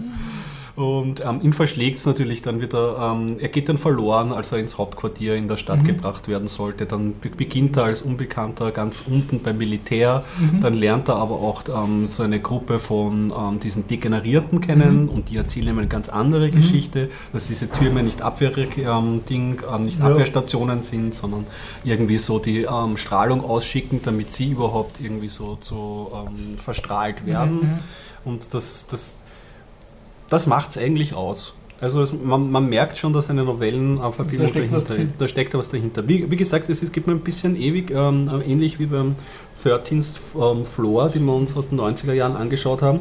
Er kommt ein bisschen cheesy rüber und die mhm. Ästhetik mhm. ist manchmal nicht erst rein und man muss erst einmal diesen Hauptcharakter nicht begreifen, aber mal akzeptieren, ja, weil er schaut wirklich wie aus einem billigen 70er Jahre Streifen aus. Aber wenn man das mal sich darauf eingelassen hat, glaube ich, wenn man auf dieses ähm, Genre ähm, steht, das irgendwie mhm. so, so ein bisschen Gesellschaft ja. und ein bisschen Abenteuer im Kleinen und im Großen, ähm, dass man da durchaus was rausholen kann. Ich bin gespannt auf den zweiten. Für Teil. mich klingt das jetzt extrem nach einer Analogie. Also versucht der Autor da mit einem Science-Fiction-Roman etwas zu sagen über eine real System oder Polit Herrschaftsmechanismus. Du, ich werde mich schlau machen über die Romanvorlage Ja, und schauen, ob, das- wann, ob das da Parallelen gibt. Und ich kann vielleicht nach dem zweiten, schauen des zweiten Teil, wenn sich der Plot auch ein bisschen mehr Mhm. klärt, weil es geht dann wirklich so Abenteuerstation nach Mhm. Abenteuerstation und immer klärt sich immer so ein weiteres kleines Geheimnis, was man dann der Zuschauer dann bis dato auch nicht gewusst hat. Ja.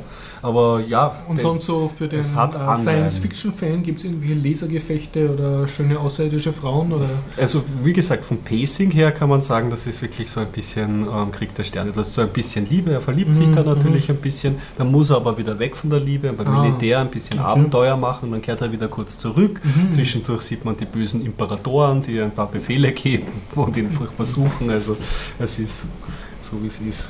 Genau. Also Gregor spricht eine Empfehlung aus, wenn ich das richtig verstehe. Ich weiß nicht recht, es ist sehenswert, es ist eine teure Produktion. Ob man es wirklich sehen muss, ich muss gestehen, ich bin schon nicht so ein Krieg der Sterne-Fan. Mhm. Und das Genre der Space Opera ist oft für mich schwierig. also ich bin da einfach nicht. Du weißt, ich bin eher so von der, ähm, weiß nicht, Stanislav Lem Abteilung, Mhm, die mhm. dann eher dann so die Reise im Inneren, was macht der Mensch Mhm, im mhm. Weltraum, ui und so. Also Du hast es gerne ein bisschen intelligent beim Science-Fiction. ja, weniger, diese, also diese Massenschlachten geben, ergeben Mhm. mir einfach halt nicht so viel. Das ist, glaube ich, so der Grundtenor. Aber ich, wie gesagt, wir haben es zu dritt angeschaut und wir haben es, äh, dauert ja zwei Stunden der erste Mhm. Teil, der zweite auch, man investiert Mhm. da durchaus Zeit und wir waren jetzt nicht so, dass wir das komplett fade Auge hatten, sondern waren gut abgewechselt zwischen Spannungsbogen und ja, ganz seltsam anmutenden Szenen zwischendurch. Ja, klingt interessant, klingt interessant. Ja, mal was anderes, du. Dass die jetzt auch so Blockbuster ähm, ähm, inszenieren bei den Russen, das ist immer so punktuell, ähm, Mhm. kommt man wieder auf so Sachen. Was, was ich mitbekommen habe, was ja so der letzte große kommerzielle Erfolg war, war ja so ähm, Wächter der Nacht und Wächter Ja. des Tages. Ja. Hat mir auch nicht gefallen. also ich habe hab mir auch angeschaut, habe mich irgendwie amüsiert, aber Ich, ich meine, ich möchte jetzt nicht blöd reden, weil ich verstehe absolut nichts davon, aber ich nehme an, dass die russische Filmindustrie ähm, hat ja praktisch jahrzehntelang durch den Kommunismus mit einem gewissen Zensursystem umgehen müssen. Und dann kannst du nicht plötzlich so äh, dieselbe Vitalität er- erleben wie jetzt eine, eine langgewachsene Industrie wie Bollywood oder Hollywood jetzt. ne? richtig. Ja, wie gesagt, das ist ein guter Vergleich. Du musst ja auch erst die Finanz Finanzierung auf, auftreiben und das muss sich auch erst alles einspielen. Ne? du ja eh. Ich schätze, da ist Also halt eine gewisse da- Verzögerung. Das ist, das ist natürlich klar, und, aber ähm, es mutet halt immer selbst zusammen an, deswegen ist der Vergleich mit Bollywood auch eigentlich Mhm. gar nicht schlecht, weil äh, es wirkt halt von der Ästhetik her sehr teuer produziert Mhm, und so, mhm. aber es geht sich dann halt in der Erzählweise, trotzdem wirkt es dann noch ein bisschen nachgemacht. Also wenn es Ein bisschen weniger wäre, da mehr gewesen. Und es gibt doch sicherlich russische Filme, die ein ko- komplett Aber anderes schätze, den haben sie Genre- jetzt auch nicht primär für den Westen produziert oder für den Weltmarkt. er ist auf jeden Fall auf den Weltmarkt rausgekommen. In Ja. einer äh, ein, also, ähm, eine Stunde 20 Version zusammengekürzt, beide Teile. Also Ja. die, das war schon, die haben schon versucht, einen größeren Markt Mhm, damit mhm, anzusprechen. Okay, okay, ja. ja. Aber Mhm. Du, ja, wie gesagt, anschauen, wenn man so auf interessante Mhm. Artefakte der Science-Fiction-Szene gibt es eh nicht so viel, obwohl jetzt habe ich gehört, es kommt Interstellar raus, das soll auch ein neuer Science-Fiction-Film sein, ein ernsthafter. Ja, schauen wir mal. Go East. So ist. Haben wir noch was? Ja, ich glaube, ein Thema habe ich. Genau, ich habe Ich noch ein wechsle auf Buch zum Google Plus. Besprechen: Command und Control. Mhm. Zumindest das, was ich bis jetzt schon gelesen habe. Ja. Hast du noch? Du hast du japanische äh, Serien oder so? Ich habe die amerikanischen Amerikanische, mhm. Serien, hätte ich noch ganz am Ende. Ja, die kann ich ja ganz am. Dann fange ich mal an mit dem Buch. Ja, mach das so ein Buch. Bisschen Abwechslung. Okay, also wie gesagt von Erich Schlosser, dem Autor von ähm, Fast Food Nation, kann ich erzählen. Ähm, dessen Buch habe ich sehr geschätzt, weil einfach ein, ein ernst, ernstes Thema gut beschreibt und sehr leserlich. Also Mhm. Er hat so ein bisschen die, wenn jemand jetzt ein, ihm ein Interview gibt, dann erfasst auch gleich die komplette Familiengeschichte auf zwei Generationen. Also er geht da ein bisschen in die Tiefe. Und worüber schreibt er? Er schreibt über die Geschichte der amerikanischen Atomwaffen und ihrer Handhabung und vor allem der Fehler, die dabei passieren und der beinahe Katastrophen und so. Da gibt es ja einige berühmte Geschichten, wie, wie knapp es manchmal war. Genau. Und ich bin jetzt, wie gesagt, erst sehr am Anfang und weiß, habe aber schon gelernt, etwas, was ich nicht gewusst habe, über eine Katastrophe in Marokko, wo so ein ähm, strategischer Bomber Feuer gefangen hat mit einer Wasserstoffbombe an Bord, die ist dann aber nicht explodiert, aber sie haben schon die ganze Basis evakuiert, die sind in die Wüste gefahren und da wurde dann so ein Mantel des Schweigens äh, mhm. drum verbreitet. Das hat damals auch funktioniert in den 50ern. Und was habe ich noch erfahren? Ja, das habe ich auch nicht gewusst. Ähm, also, bei, also ähm, muss man historisch dazu sagen, bei der Eisenhower-Ära, also nach dem Zweiten Weltkrieg, haben eine Zeit lang die Russen Vorsprung gehabt mit internationalen Raketen. Und die Raketen der Amis haben einfach nicht so gut funktioniert. Und deshalb war sozusagen die Hauptwaffe für den Atomkrieg waren Bomberflotten. Also es gibt ja jetzt noch strategische mhm. Bomber. Und ähm, da war es halt zum Teil so, dass auch die Besatzung zum Teil aus Versehen die Bomben äh, runterfallen hat lassen, weil sie halt irgendwas repariert haben oder sich nicht ausgekannt haben. Und einmal ist in Europa auch so eine, ähm, ich glaube, sogar eine relativ große Atombombe dann runtergefallen. Und, aber sie war nicht scharf, also der Kern war nicht scharf und mhm. es hat dann nur unten eine Explosion gegeben, aber konventionelle. Und ja, halt was da alles passieren kann. Und das Buch fängt gleich an mit einem Feuer in seinem Raketensilo und wie dann halt die, die einzelnen Feuerwehrleute und Techniker dann versuchen damit umzugehen. Und was man auch erfahrt ist, ähm, ja, ähm, wie soll ich sagen, wie die Politik das eigene Volk behandelt und, und mit Dingen, für sie unangenehmen Dingen wie einer Anti-Atomwaffenbewegung umgeht. Und mhm. also ein, ein Detail, was mich jetzt extrem fasziniert hat, war, das war eine, also das war dann auch dem, dem Generalstab äh, bewusst und der US-Führung, dass so zum Beispiel das, das Risiko eines unabsichtlichen Atomkriegs umso mehr steigt, je mehr Atomwaffen du halt hast. Und andererseits war es politisch gefordert, viele Atomwaffen zu haben, weil sie gesagt haben, die Russen haben mehr als wir. Ja, genau. Und das war dann durchaus den höheren Ebenen bewusst und dann haben sie also Angst gehabt vor dem Madman, also dass irgendein Offizier im Alleingang sozusagen einen Krieg anfängt, als auch, dass halt irgendein ein Unfall passiert und, und das dann von einem Land als Attacke interpretiert wird und, und sofort eine Vergeltung. Mhm. Also man muss sagen, das ganze rote Telefon und diese Direktverbindung, das, das ist ja alles erst im Laufe der Zeit gekommen. Das war damals nicht da. Also die Welt war sozusagen sehr lange, sehr nah am Abgrund äh, der atomaren Vernichtung. Ja. Und, und in, einer, äh, in einer Seite beschreibt er halt, dass ähm, dass dann sozusagen, der, ich glaube noch Eisenhower mhm. äh, war dann in der interessanten Situation, da haben sie dann durchgespielt, was sollen sie machen, wenn jetzt sozusagen ein, ein aus Versehen sozusagen ein, ein, also eine Atombombe irgendwo hinfällt, also wurscht ob das eigene Land oder aufs feindliche. Und dann haben sie sich ausgemacht, ja, also sie würden dann durch geheime Diplomatiekanäle den Sowjets die Wahrheit sagen, dass das halt ein Versehen war und hoffen, dass die sich mhm. nicht rächen. Und der eigenen Bevölkerung würden sie das aber nicht sagen, weil sie da halt sozusagen keine Antikriegsstimmung haben wollten oder keine Anti-Atomwaffenstimmung, beziehungsweise die schon vorhandene Anti-Atomwaffenstimmung nicht noch schüren. Mhm. Also total ja, ist absurd. Äh, man, man liest das jetzt im Rückblick halt, halt besser als, aber ich kann mich erinnern, wie ich aufgewachsen bin in den 80er, 80er war ja Jahren war das so. Atomkrieg, ja. ne, war, war Gefahr. Mhm. Der ja, Kalte Krieg, ja, Kalte definitiv Krieg, ganz, ganz, ganz starkes Wahnsinn, Thema. Ja.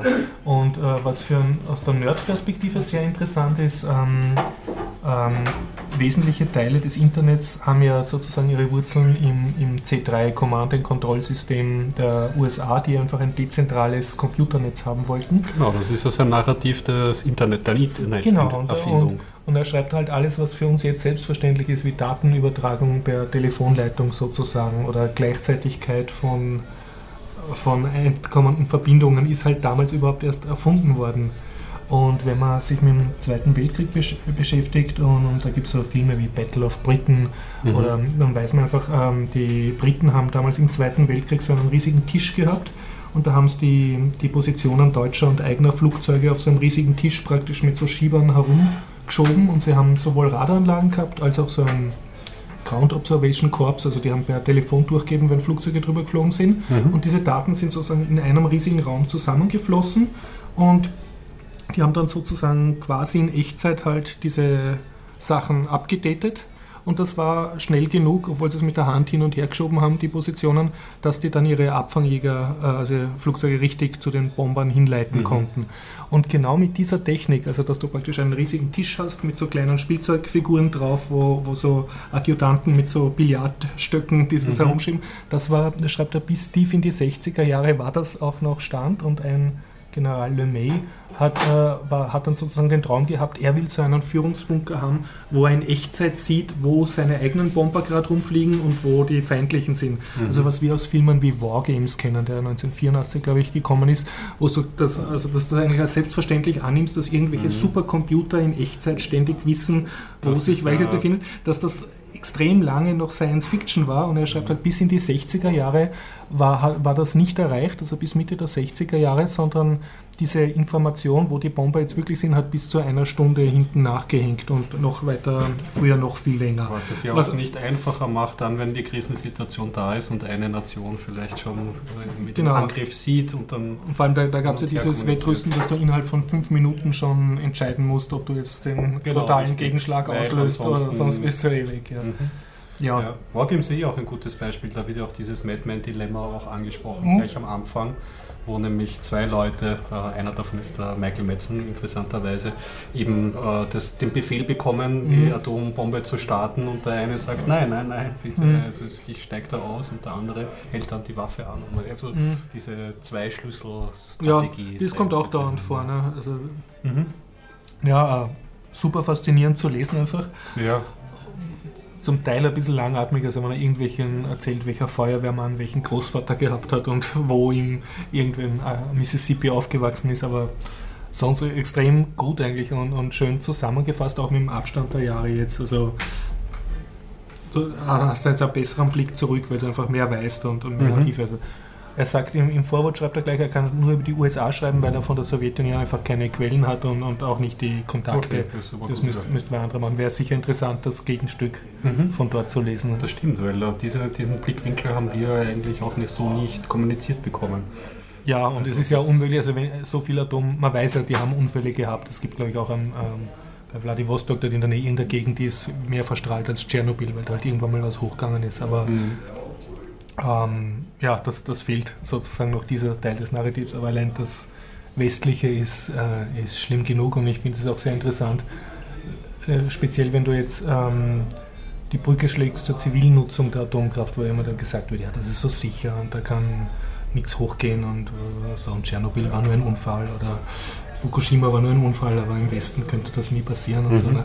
Und, und das ist okay, wenn das Militär schon äh, ihre eigenen Sachen nicht im Griff hat ne, und du siehst eben, wie viel schon schiefgegangen ist, dann kannst du halt hochrechnen, dass, dass das einfach eine Technologie ist, die, die du nie komplett beherrschen kannst. Ja. Da, also er schreibt auch, wie das Militär da kalkuliert. Ne? Ja, glaube ich, auch diese 80er Jahre, wenn man es mhm. rückblickend betrachtet, so einer bedrohlich faszinierenden ja. Zeit, weil man über so einen langen Zeitraum in so einer bestehenden Angst gelebt, mhm. gelebt hat, mit so einem riesigen Risiko. Ja. Und ja, wie du schon gesagt hast, dass die eigenen Mächte ähm, ähm, nicht wirklich Kontrolle haben, weil in dieser langen Kette rauf und mhm. runter kann immer mal ein Fehler passieren. Und ich glaube, es gibt auch, also ich habe im Informatikunterricht, ich im ersten Semester, habe ich eben auch schon eine dezidierte Geschichte gesehen, wo es knapp zum ähm, zum Schlag gekommen wäre, ja. wenn nicht in letzter Sekunde sich jemand noch gesagt hat, nein, das kann nicht so sein. Also da gibt es sicherlich äh, mindestens ein, zwei Geschichten, ähm, die man dann noch nachrecherchieren kann. Ja, also bis jetzt kann ich also sagen, gute, ich habe erst ein Viertel vom Buch, werde wahrscheinlich die nächsten vier mhm. Podcast-Folgen davon erzählen, aber extrem, jetzt schon extrem faszinierend zu lesen. Erik Schlosser. Super. Command and Control. Cool. Naja, dann äh, letztes Thema. Wir sind schon bei einer Stunde drei, Wahnsinn. Dann mache ich das aber ganz schnell. Äh, es geht um den amerikanischen Zeichentrick ähm, diesmal irgendwie. Habe ich mir drei ähm, Serien angeschaut. Und beim Japanischen habe ich ja schon ein bisschen bekrittelt, so ähm, ja immer die gleichen Erzählweisen mhm. und so. Noch der amerikanische Zeichentrick. Ähm, Hat seine Dogmen, ja, oder? Also ich meine jetzt einen amerikanischen Zeichentrick ähm, vornehmlich äh, für Erwachsene, beziehungsweise mhm. Mischform Kinder, Schrägstrich, Erwachsene. Was hast du gesehen? Naja, womit ist man mal sozialisiert worden am Anfang? Also ich, ich zähle mal auf, was man so gesehen gesehen hat. Also die großen ähm, ähm, Ergebnisse oder die großen mhm. ähm, Anfangsserien waren ja Simpsons natürlich. Genau. Ja. Simpsons, ähm, South Park, äh, Family Guy. Ja, Family Guy, ja. Yeah. Genau, American Dad kann man auch noch ein bisschen dazu zählen. Das kennen aber schon nicht mehr so viele. Ja. Wobei ist der nicht von denselben Machern wie Family Guy. Ist das dasselbe? Ja, okay. also ich glaube, die, die hängen miteinander okay. zusammen. Ich glaube, von also Family Guy noch ein weit, hat er auch ein, auch ein Spin-off gegeben. Und ähm, also während ich Simpsons jetzt noch immer gerne mhm. schaue nach 20 äh, Staffeln und ich finde, die haben auch ein gutes äh, einen, gut, einen, guten Ton drauf mhm. und noch immer witzig, habe ich oft bei amerikanischen Zeichentrickserien das Problem, dass sie wahnsinnig schnell sind und ein Medienzitat nach dem anderen mhm. raushauen und eine Comic-Situation nach der anderen, das irgendwie äh, es nervt auf die Dauer. Also ich kann ähm, zum Beispiel gern eigenen Content nicht an. Ja, ein bisschen langsamer oder die, die, auch versucht. Also man kann den Japanern viel vorwerfen, mhm. aber was sie schon versuchen, ist teilweise auch in erwachsenen Manga-Serien ähm, echtes Drama zu mhm, erzählen mhm. oder auch einmal einfach nur eine gewisse ähm, häusliche, zwischenmenschliche mhm. Geschichte zu erzählen, ohne dass irgendwas drumherum ist. Und das gibt es jetzt so in der großen Form nicht, weil ich habe mich jetzt damit auseinandergesetzt, mit neuen amerikanischen Zeichentrickserien, die mir so untergekommen sind in den letzten zwei, drei Jahren. Ähm, darunter eine Serie, zum Beispiel Archer. Agent Archer, da kann man, weil haben wir alle gesehen. Ja, ja, ich ja, auch, also ich auch. Äh, ja, bestimmt. Also ähm, Archer ähm, handelt über die, ähm, eine Geheimdienstorganisation. Ähm, und zwar genialerweise ja nicht in der Jetztzeit, sondern in so einer rekonstruierten 80er-Zeit. Jetzt die so, letzte so Staffel. Ich glaube, das nur die letzte Staffel ist das Wise. Oder aber die anderen noch. Also es ist so, äh, so ganz alte Computer. Und so, man kann es nicht richtig genau, man, man kann die Zeit, Zeit auf jeden Fall. Zeit vermischt. Und es geht ihm um den Geheimdienst äh, Agenten Archer, Archer, Archer genau. Ähm, unglücklicherweise ist ähm, dessen Mutter die Chefin von diesem genau, Geheimdienst. Genau, sehr leidet. Richtig, und er ist ein klassischer 007-Verschnitt. Also ähm, gerne möchte gern 007. Ja, möchte gern 007. Also sehr tollpatschig einerseits In natürlich. einer genialen äh, Szene erfährt man auch seine Jugend, wie, er, wie seine Mutter ihn durch die ganzen Elite-Schulprüfungen gehievt hat. Ne? Ja, und, ähm, ja, genau. Äh, und äh, genau, er hat eine Vorliebe für natürlich äh, so 007-mäßig für schöne Frauen und äh, äh, verdingt sich halt dadurch. Da gibt es auch so zwei Sekretärinnen. Das ist ja ein genau. Säufer auch, ne? Ja, ja. Und äh, das ist ein typischer Vertreter so des äh, schnellen Family Guy und ähm, South Park Humors. Wobei er ein bisschen erwachsener ist, also er hat einen höheren Sex-Level, würde ich sagen. Sex-Level? Das ist zwar nie explizit. Erwachsenen-Level würde ich nein sagen, Sex-Level auf jeden Fall ja, ja weil damit spielt er ganz sehr stark. Also der Archer ja. selber ist sehr ähm, äh, sexistisch und äh, der ganze Humor dreht sich auch irgendwie um die absichtlich gebrochene äh, sexistische Un Unkorrektheit irgendwie. Das Aber ist er ist ja nicht nur sexistisch, er ist ja sonst auch so der, der totale Snob. Also er behandelt seinen Hausdiener ja wirklich total Arsch. Alle, alle, super alle sind durch, halt, ne?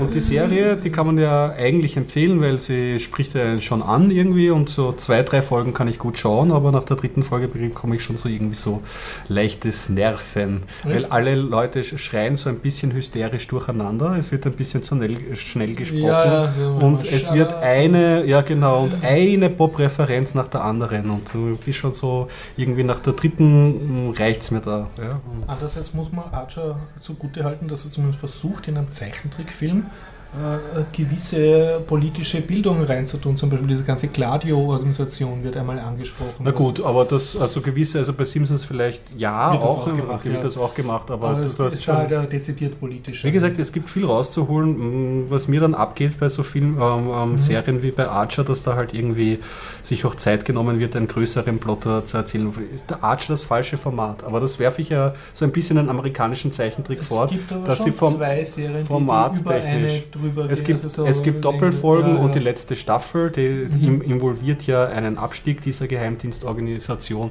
und sie müssen dann irgendwie eine große Menge an Koks verdienen. Und dann, ja, richtig, und dann wird nochmal groß die 80er Jahre Referenz rausgezogen und äh, wie gesagt, du, es ist auch eine Empfehlung, die Serie. Ja. Ich mag sie sehr gern. Kann, auch, kann, mich nur anschließen. Aber ich hab, war auf der Suche ähm, von Serien, die einen anderen Ansatz verfolgen und mhm. die ein bisschen auch das Tempo rausnehmen ja, und auch mehr erzählen. Ne? Ja, genau. Das, das, das geht einfach von einem Schauplatz Wobei, zum anderen. das hast du jetzt verschwiegen, der, der Reiz von Archer ist ja auch, sie werden zwar ständig von irgendwelchen russischen oder sonstigen Geheimagenten beschossen und so und stehen dauernd im Kugelhagel, aber das, wo, wo, sie wirklich 90% ihrer Energie hinein investieren, ist ja sich gegenseitig zu nerven im, ja, ja, natürlich. im Büro, so die Sekretärin, alle anderen und ja, sicher, die, genau. Und das gegenseitig eintunken und, und es ist vielleicht so die amerikanische Version, also die Zeichentrickversion von einfach, es ist oft sind amerikanische Zeichentrickserien Sitcom. Also sie mhm. leben über die Situationskomik von den lustigen Dialogen und den Wortspielen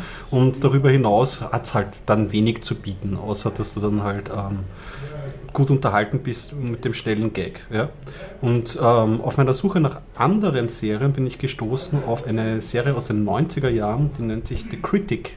Mhm. Und das ist eine Serie, zu der könnte man Bezug haben, wenn man die Serie Simpsons geschaut hat, weil in einer Folge von den Simpsons kommt ein Filmfestival vor. Mhm. Und ein kleiner bummeliger ähm, Filmkritiker mhm. kommt bei den Simpsons auf Besuch. Mhm. Was man jetzt so weiter erzählen kann, weil ich viel auf der Wikipedia recherchiert habe, ist so, dass es aus dieser ähm, Folge, oder eigentlich hat es schon davor gegeben, zwei Leute, die bei den Simpsons mitgearbeitet haben, haben eine eigene Serie gemacht. Mhm. Und der Filmkritiker, der da in dieser speziellen Simpsons Simpsons-Folge auftritt, der hat eine eigene Serie gehabt, die zwei Staffeln lang in den 90er Jahren gelaufen ist.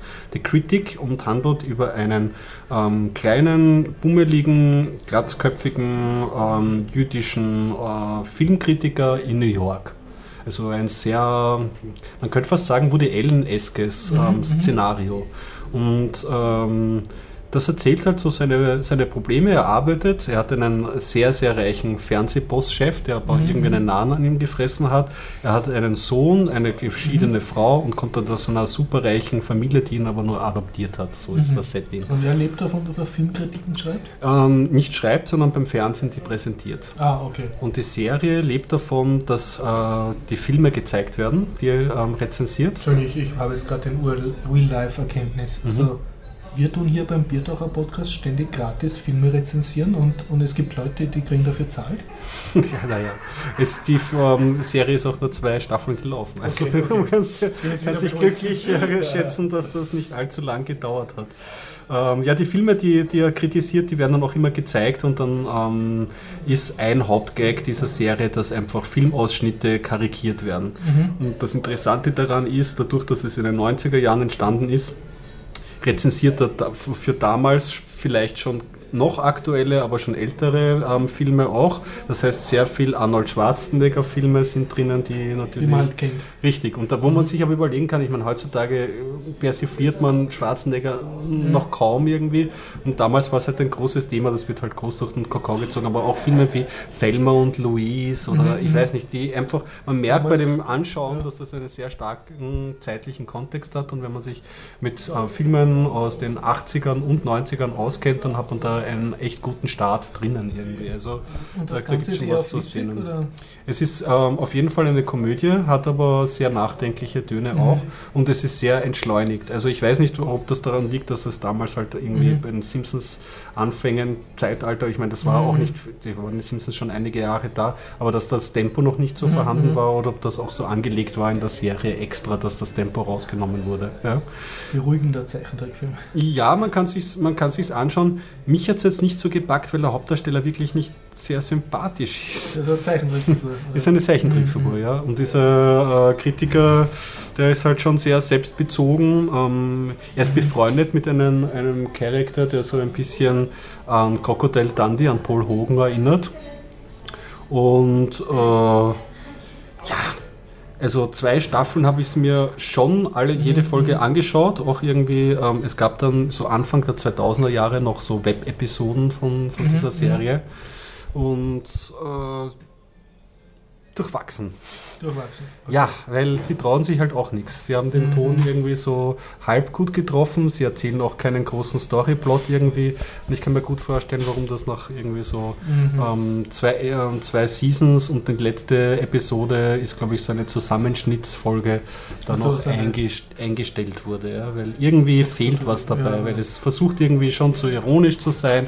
Es hat auch irgendwie so einen, einen Sound, cool, wenn sie irgendwie Hollywood-Filme voraussagen hätten können können, ne? auch den, aus den diversen Zutaten. Ja, es ist dann, also eigentlich kommt es so daher vom Style her, als wollte es eh eine persönlichere Story erzählen, aber im Grunde bleibt es dann halt auch bei so einem Gag-Feuerwerk, das aber halt langsamer Mhm. erzählt wird. Also, naja. Muss man. Genau. Das letzte, was ich dann noch anreißen kann, ähm, erwähne ich aus brandaktuellen Gründen, weil äh, dieser Tage ja Netflix gelandet, äh, Mhm. ganz ohne Werbung, aber äh, 2013 oder ja, genau, 2013 haben sie auch eine eigenproduzierte Comicserie rausgebracht. Netflix hat eine Comicserie gemacht. Mhm, das weiß man nicht so sehr. Die nennt sich Bojack Horseman. Und Bojack Horseman kann man sich so vorstellen, mh, das ist auch ein gutes äh, ähm, ähm, Beispiel für Entschleunigung, weil es nicht ganz so schnell funktioniert wie Archer Okay. und erzählt so eine Californication-eske Geschichte über das Universum ähm, von Bojack Horseman umfasst ähm, Tiercharakteren und Menschencharakteren. Mhm. Da wird aber kein Unterschied gemacht. Aber die Tiercharakteren, witzigerweise, haben trotzdem noch Eigenschaften von den Tieren. Das Mhm. heißt zum Beispiel, sein, ein, seine Agentin, seine Ex-Freundin ist eine Katze und während sie mit ihm telefoniert, spielt sie so am Katzenbaum mit seiner Mhm, Maus und so. Also das, das wird dann aktiv Aber die sind ähm, alle Menschen reingebracht. groß, oder? Die sind alle menschengroß, Okay, gehen okay. auf zwei Beinen, sind ähm, bekleidet, also Mhm. das, da, da wird kein Unterschied gemacht. Und Bojack Horseman beschreibt einen Darsteller einer Sitcom, einer Familiensitcom. Und er ist eben so der alleinerziehende Vater. Er Mhm. ist ein Pferd, also Bojack Mhm, Horseman, mhm. ganz klar. Und ähm, arbeitet mit so Kinderdarstellern Mhm. und äh, hat da seine Karriere gehabt. Die ist aber nun vorbei und jetzt äh, macht er seit ein paar Jahren nur noch Party. Und es wird ihm eine letzte Chance gestellt, wie so bei abgehalfterten Schauspielern ist. Du schreibst jetzt deine Biografie oder lasst sie besser schreiben von einer Ghostwriterin oder, naja, du wirst halt alles verlieren, ähm, was du an Reichtum gewohnt bist, weil er wohnt in einer ähm, großen Villa äh, zusammen mit einem Mhm. nicht sehr, äh, mit einem sehr drogenaffinen ähm, Slacker-Freund, der Mhm, da mhm. nicht mehr ausgezogen ist aus seiner Villa und ähm, er hängt halt so dort ab und Mhm, erlebt seine zwischenmenschlichen Miseren und gepa äh, gepaart mit Aber es fehlt irgendwie so das Income für den High-Maintenance-Lifestyle. Genau, also er ist Okay. auf jeden Fall eindeutig in der Krise. Mhm, Also mhm. wenn ich, wenn ich sage, wem Californication gefällt, der könnte mal eine, ein Mhm. Auge auf diese Serie werfen im Comic-Bereich, der ist damit gut beraten. Ja. Und da ist auch, ich glaube, zwei Staffeln oder eine Staffel ist draußen. Ich glaube, eine Staffel ist draußen. Und äh, man kann sich man, du, man kann Mhm. sich's anschauen. Ich fand es jetzt auch nicht wahnsinnig innovativ, aber auch einmal zumindest ein, ein anderes Tempo und eine angenehme Erzählweise irgendwie. Ja, Und schon lustig. Es ist auf jeden Fall lustig, Mhm. ja. Also, Okay, Bojack Horseman. ja. Aber es geht mir halt noch die Tiefe ab. Also, dass man mit dem, die letzte wirkliche Serie, die mir, die zwar auch schnell ist, aber die mir sehr gut gefallen hat, die haben wir eh gemeinsam auch äh, äh, besprochen. Ähm, das war, wir hatten das mit der Zeitreise geheißen. Alles, was Sie wissen wollten über Zeitreisen? Oder? Was ist denn die Comicserie? Ah, Comicserie über Zeit. Ah, ja, ja, Marty, diese, die, die, genau. die, die was im, im Web zum Sehen gibt. Hm? Genau, die hast du mir erzählt, ne? Mhm. Ja, äh, ich weiß jetzt leider den Rick und Namen Marty, nicht. na, war das Doch, immer doch, doch, Rick, äh, Mar- Rick und Marty. Ja, ja, ja genau. ja. Rick und Marty. Sehr empfehlenswert. Also ist auch schnell, aber hat, ist vielleicht von diesen drei Serien, die ich jetzt besprochen habe, vielleicht noch das empfehlenswerteste aus meiner, meiner, meiner Perspektive. Wobei Archer, wie gesagt, ich mag die alle. Ich finde, Allerdings, Archer hat auch so ein bisschen das Glamouröse schön drinnen. Also, ich meine, es sind Zeichentrickfiguren, aber die Frauen sind alle schön und die Feuergefechte sind alle, äh, wie soll ich sagen, gefährlich. Es hat auf jeden die Fall ein- Sprüche einen- sind alle cool. Ja, man kann es auf jeden Fall auch die auf der, Drinks sind alle gut gefüllt. auf der Ästhetik-Ebene besprechen und da schaut Archer sicherlich am besten gezeichnet, also zumindest am saubersten gezeichnet Ja. aus irgendwie, ja. Allerdings, wie gesagt, mir geht es ab, dass ähm, so wie der Comic jetzt irgendwie so ein Uplift über die letzten Jahre erfahren hat, irgendwie, oder über die letzten Mhm. Jahrzehnte zumindest entdeckt wurde als größere Kunstform, könnte sich da jetzt auch was Neues tun. Und da muss ich abschließend jetzt so als Fazit sagen, dass sind die Japaner vielleicht unter Umständen an gewissen ähm, nicht so Mainstream-Emden weiter voraus, weil sie sich trauen, noch andere Stoffe dann zu erzählen. mhm. Das ist sozusagen die Kunstform auch mehr akzeptiert Ja, als einfach, Erzählform. man muss nicht immer nur äh, Mhm. spaßige Geschichten in Comicform erzählen. Es, es würde auch anders gehen, aber gibt es zurzeit anscheinend nicht. Aber wenn jemand weiß, ob sowas gibt, dann mir einfach bitte den Link zuschieben. Gregor schaut fern. Das ist also ein neues Thema. Naja, Ja, ich glaube, wir sind's. Ich kann berichten, falls jemand das vor Samstag noch hört, diese Sendung. Äh, Pi, äh, so wie heißen die jetzt? Pi Girls Vienna. Ich glaube, sie heißen Pi Girls, ja. Bietet einen Django-Workshop im Sektor 5 diesen Samstag an. mhm. Über meetup.com kann man sich anmelden. Äh, man kann auch als Mann hingehen. Also, Entschuldigung, Pi Ladies heißen sie. Pi Ladies Vienna. okay. Das sind, ja, ich überlege selber auch schon, ob ich hingehen will. Mhm. Also will, wollen tue ich eigentlich. Ich überlege, ob ich es schaffen werde. Sonst habe ich keine Veranstaltungsankündigungen. Nicht, dass ich wüsste. Gut.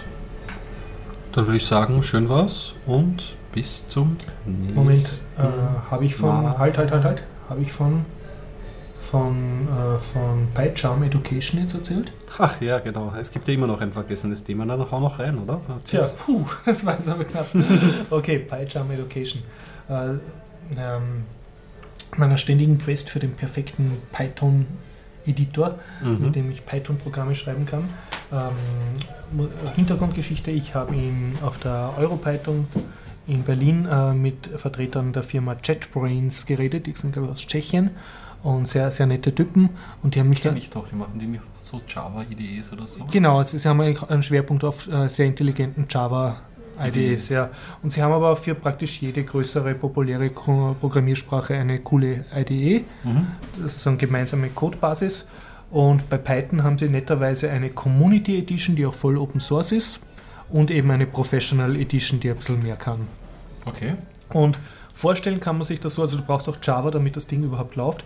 Vorstellen kannst du das so als äh, dich ständig bespitzelnde IDE, die super viel kann, die genauso groß und ein bisschen langsam ist wie Eclipse Mhm. und die dafür halt nicht nur tausende Menüoptionen bietet, sondern auch sehr intelligent versucht rauszukriegen, was du da programmierst und dir halt tausend Tipps gibt. Also bei Python gibt es ja zum Beispiel den PEP 8 Code Style. Mhm. Also dein Python-Programm funktioniert auch, wenn du überhaupt nicht weißt, was PEP 8 ist. Aber wenn du halt deinen Code irgendwie auf eine Plattform stellen willst oder in einem Forum, wirst du dann meistens benörgelt von irgendwelchen anderen Typen, dass du dir doch mal die PEP 8 reinziehen sollst. Sozusagen ein Style-Guide, wo gesagt wird, dass du vor und hinter dem Ist-Gleichzeichen So ein Leerzeichen schön. machen sollst und so weiter. Und ähm, PyCharm tut dir halt selber sagen, ja, also da wird, wurde Achtung, diese Web 8. Web 8 verletzt, aber also er macht es unauffällig genug. Also du kannst das ignorieren, aber du hast halt den Hinweis schon im Titel, Mhm. was praktisch ist.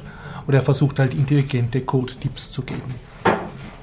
Okay. Okay, und Sind was. das selben Leute nicht, oder die auch Ja. IntelliJ machen? Ja, Das ja, okay, okay. genau, dann- genau dieselben, ja. Na, sind die ja Und ich, ich muss sagen, also allein von der Europython-Konferenz, die Leute, die ich kennengelernt habe, sehr nette Typen auch. Mhm. Weil ähm, ich habe da so ein bisschen mit geredet mit ihnen und da haben sie extra gesagt, aha, du unterrichtest, ja, bitte kannst du uns sagen, äh, was können wir besser machen und so und hast du Okay. Ideen für uns und bla bla. Und ich habe dann, ich habe das jetzt erst gemerkt beim E-Mail-Aufräumen, ich habe von ihnen dann auch eine Preview gekriegt, die ich aber verschlafen habe. Auf jeden Fall, ihr großes Produkt war halt dieses PyCharm Education, Mhm. also eine Open Source Version von ihrem Python Editor und die jetzt speziell für Unterricht äh, sozusagen zugeschnitten. Und der, der große Zuschnitt besteht daraus, dass sie einige Optionen, die halt eher verwirrend sind, mal standardmäßig ausgeschalten haben. Die sind Das zwar sind- da, aber sie sind am Anfang nicht sichtbar. Das heißt, du hast immer noch viel zu viele Herumklickmöglichkeiten, ein paar tausend. Ja. Aber sie haben ein bisschen, Sie haben ein bisschen ausgeräumt, aber- ja. Mir war es persönlich immer noch zu viel. Und was kann jetzt PyCharm Tolles? PyCharm hat jetzt ganz was Tolles und ich nehme an, das braucht noch ein bisschen, bis es wirklich so zum Tragen kommt.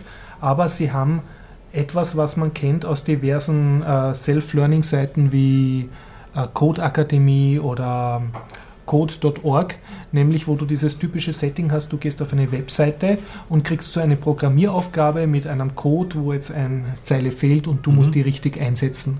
Und das haben sie fix eingebaut, aber Ah, nichts nice. online, sondern offline. Mhm. Du kannst die Files, die diese Task und, und äh, halbfertigen Python-Files erzeugen, selber auch editieren und selber deine eigenen Kurse zusammenstellen. Und äh, es schaut so aus, du siehst oben in einem Fenster den Task und sagt, ja, bitte vervollständige diesen Code, bla bla bla, das und das fehlt. Und unten hast du dann eben einen Python-Code, mit ein paar sehr lästigen blauen, wie soll ich sagen, blau markierten Textstellen, die du dann eben ganz löschen kannst oder umändern musst oder mhm. teilweise löschen kannst. Und dann hast du einen Check-Button, ob das jetzt funktioniert hat und so einen Fortschrittsbalken, wo du halt siehst, wie viele deiner Aufgaben Unterrichtszwecke klingt das sehr praktisch. Genau, ich habe es jetzt mit meinen Schülern ausprobiert. Also ähm, zweien hat es überhaupt nicht gefallen, aber hauptsächlich deshalb, was auf Englisch war und die haben, waren mit Englisch noch nicht mhm. so gut und zwei haben gut Englisch können denen hat es eine Zeit lang Spaß gemacht. Irgendwann war es ihnen dann auch zu fad. Also es sind jetzt nicht diese ganzen Features dabei, die du von zum Beispiel Khan Akademie hast, dass dann so eine Blume aufgeht oder so ein, eine Punkteanzeige hervorquillt. Das Belohnungssystem. Ja das ist jetzt nicht drin, du siehst eher einen, einen recht mageren Fortschrittsbalken. Aber was ich das Wertvolle finde, du hast jetzt als Educator, als Teacher, hast du eine Möglichkeit, dass du jetzt offline sozusagen Kursaufgaben anbietest, was vor allem wahrscheinlich für Informatiklehrer extrem interessant ist, weil die können mhm. jetzt einen, einen Lückentext praktisch vorgeben, also ein halb funktionierendes Programm und sagen, ergänze diese und diese. Ja, das klingt, das klingt praktisch. Ja. Und das offline und Open Source, also was will man mehr? Ja, diese, ähm, wie man, JetBrains heißen die. Mhm. Ähm, äh, ich bin da vor ein paar Tagen drüber gestolpert, als ich nämlich ja. auf der Suche war, wie man für Android entwickelt. Und da gibt es ja bis jetzt dieses Eclipse-Plugin. Mhm. Aber es gibt jetzt auch eine neue Version, wie ich gesehen habe, von diesem Entwicklungscenter, das dann auf IntelliJ basiert. Ah, okay, ja. Also die machen da sehr viel. Und wenn du sagst, die sind doch so ein bisschen greifbar bei der Konferenz. Ich habe damals gefragt, womit sie ihr Geld verdienen und da haben sie, glaube ich, gesagt, es ist äh, irgendwie mit Java. Ja, Java-Plugins. Ja, ja, richtig, genau. Das, das, Aber man sieht, sie haben Erfahrung mit Code-Intelligenz, also mit einem Editor, der dich beim Coden beobachtet und versucht, clever mhm, zu sein. ein bisschen weitergedacht. Nach der, also was passiert nach der Autocompletion noch an Genau, ja, ja. Was kann passieren. Gut. Damit habe ich, glaube ich, alles. sehr gut, sehr gut. Jetzt aber ähm, sage ich, äh, schön war's und bis zum nächsten Mal. Wie gesagt, Wasteland 2 wartet. Besuchen Sie uns. Tschüss.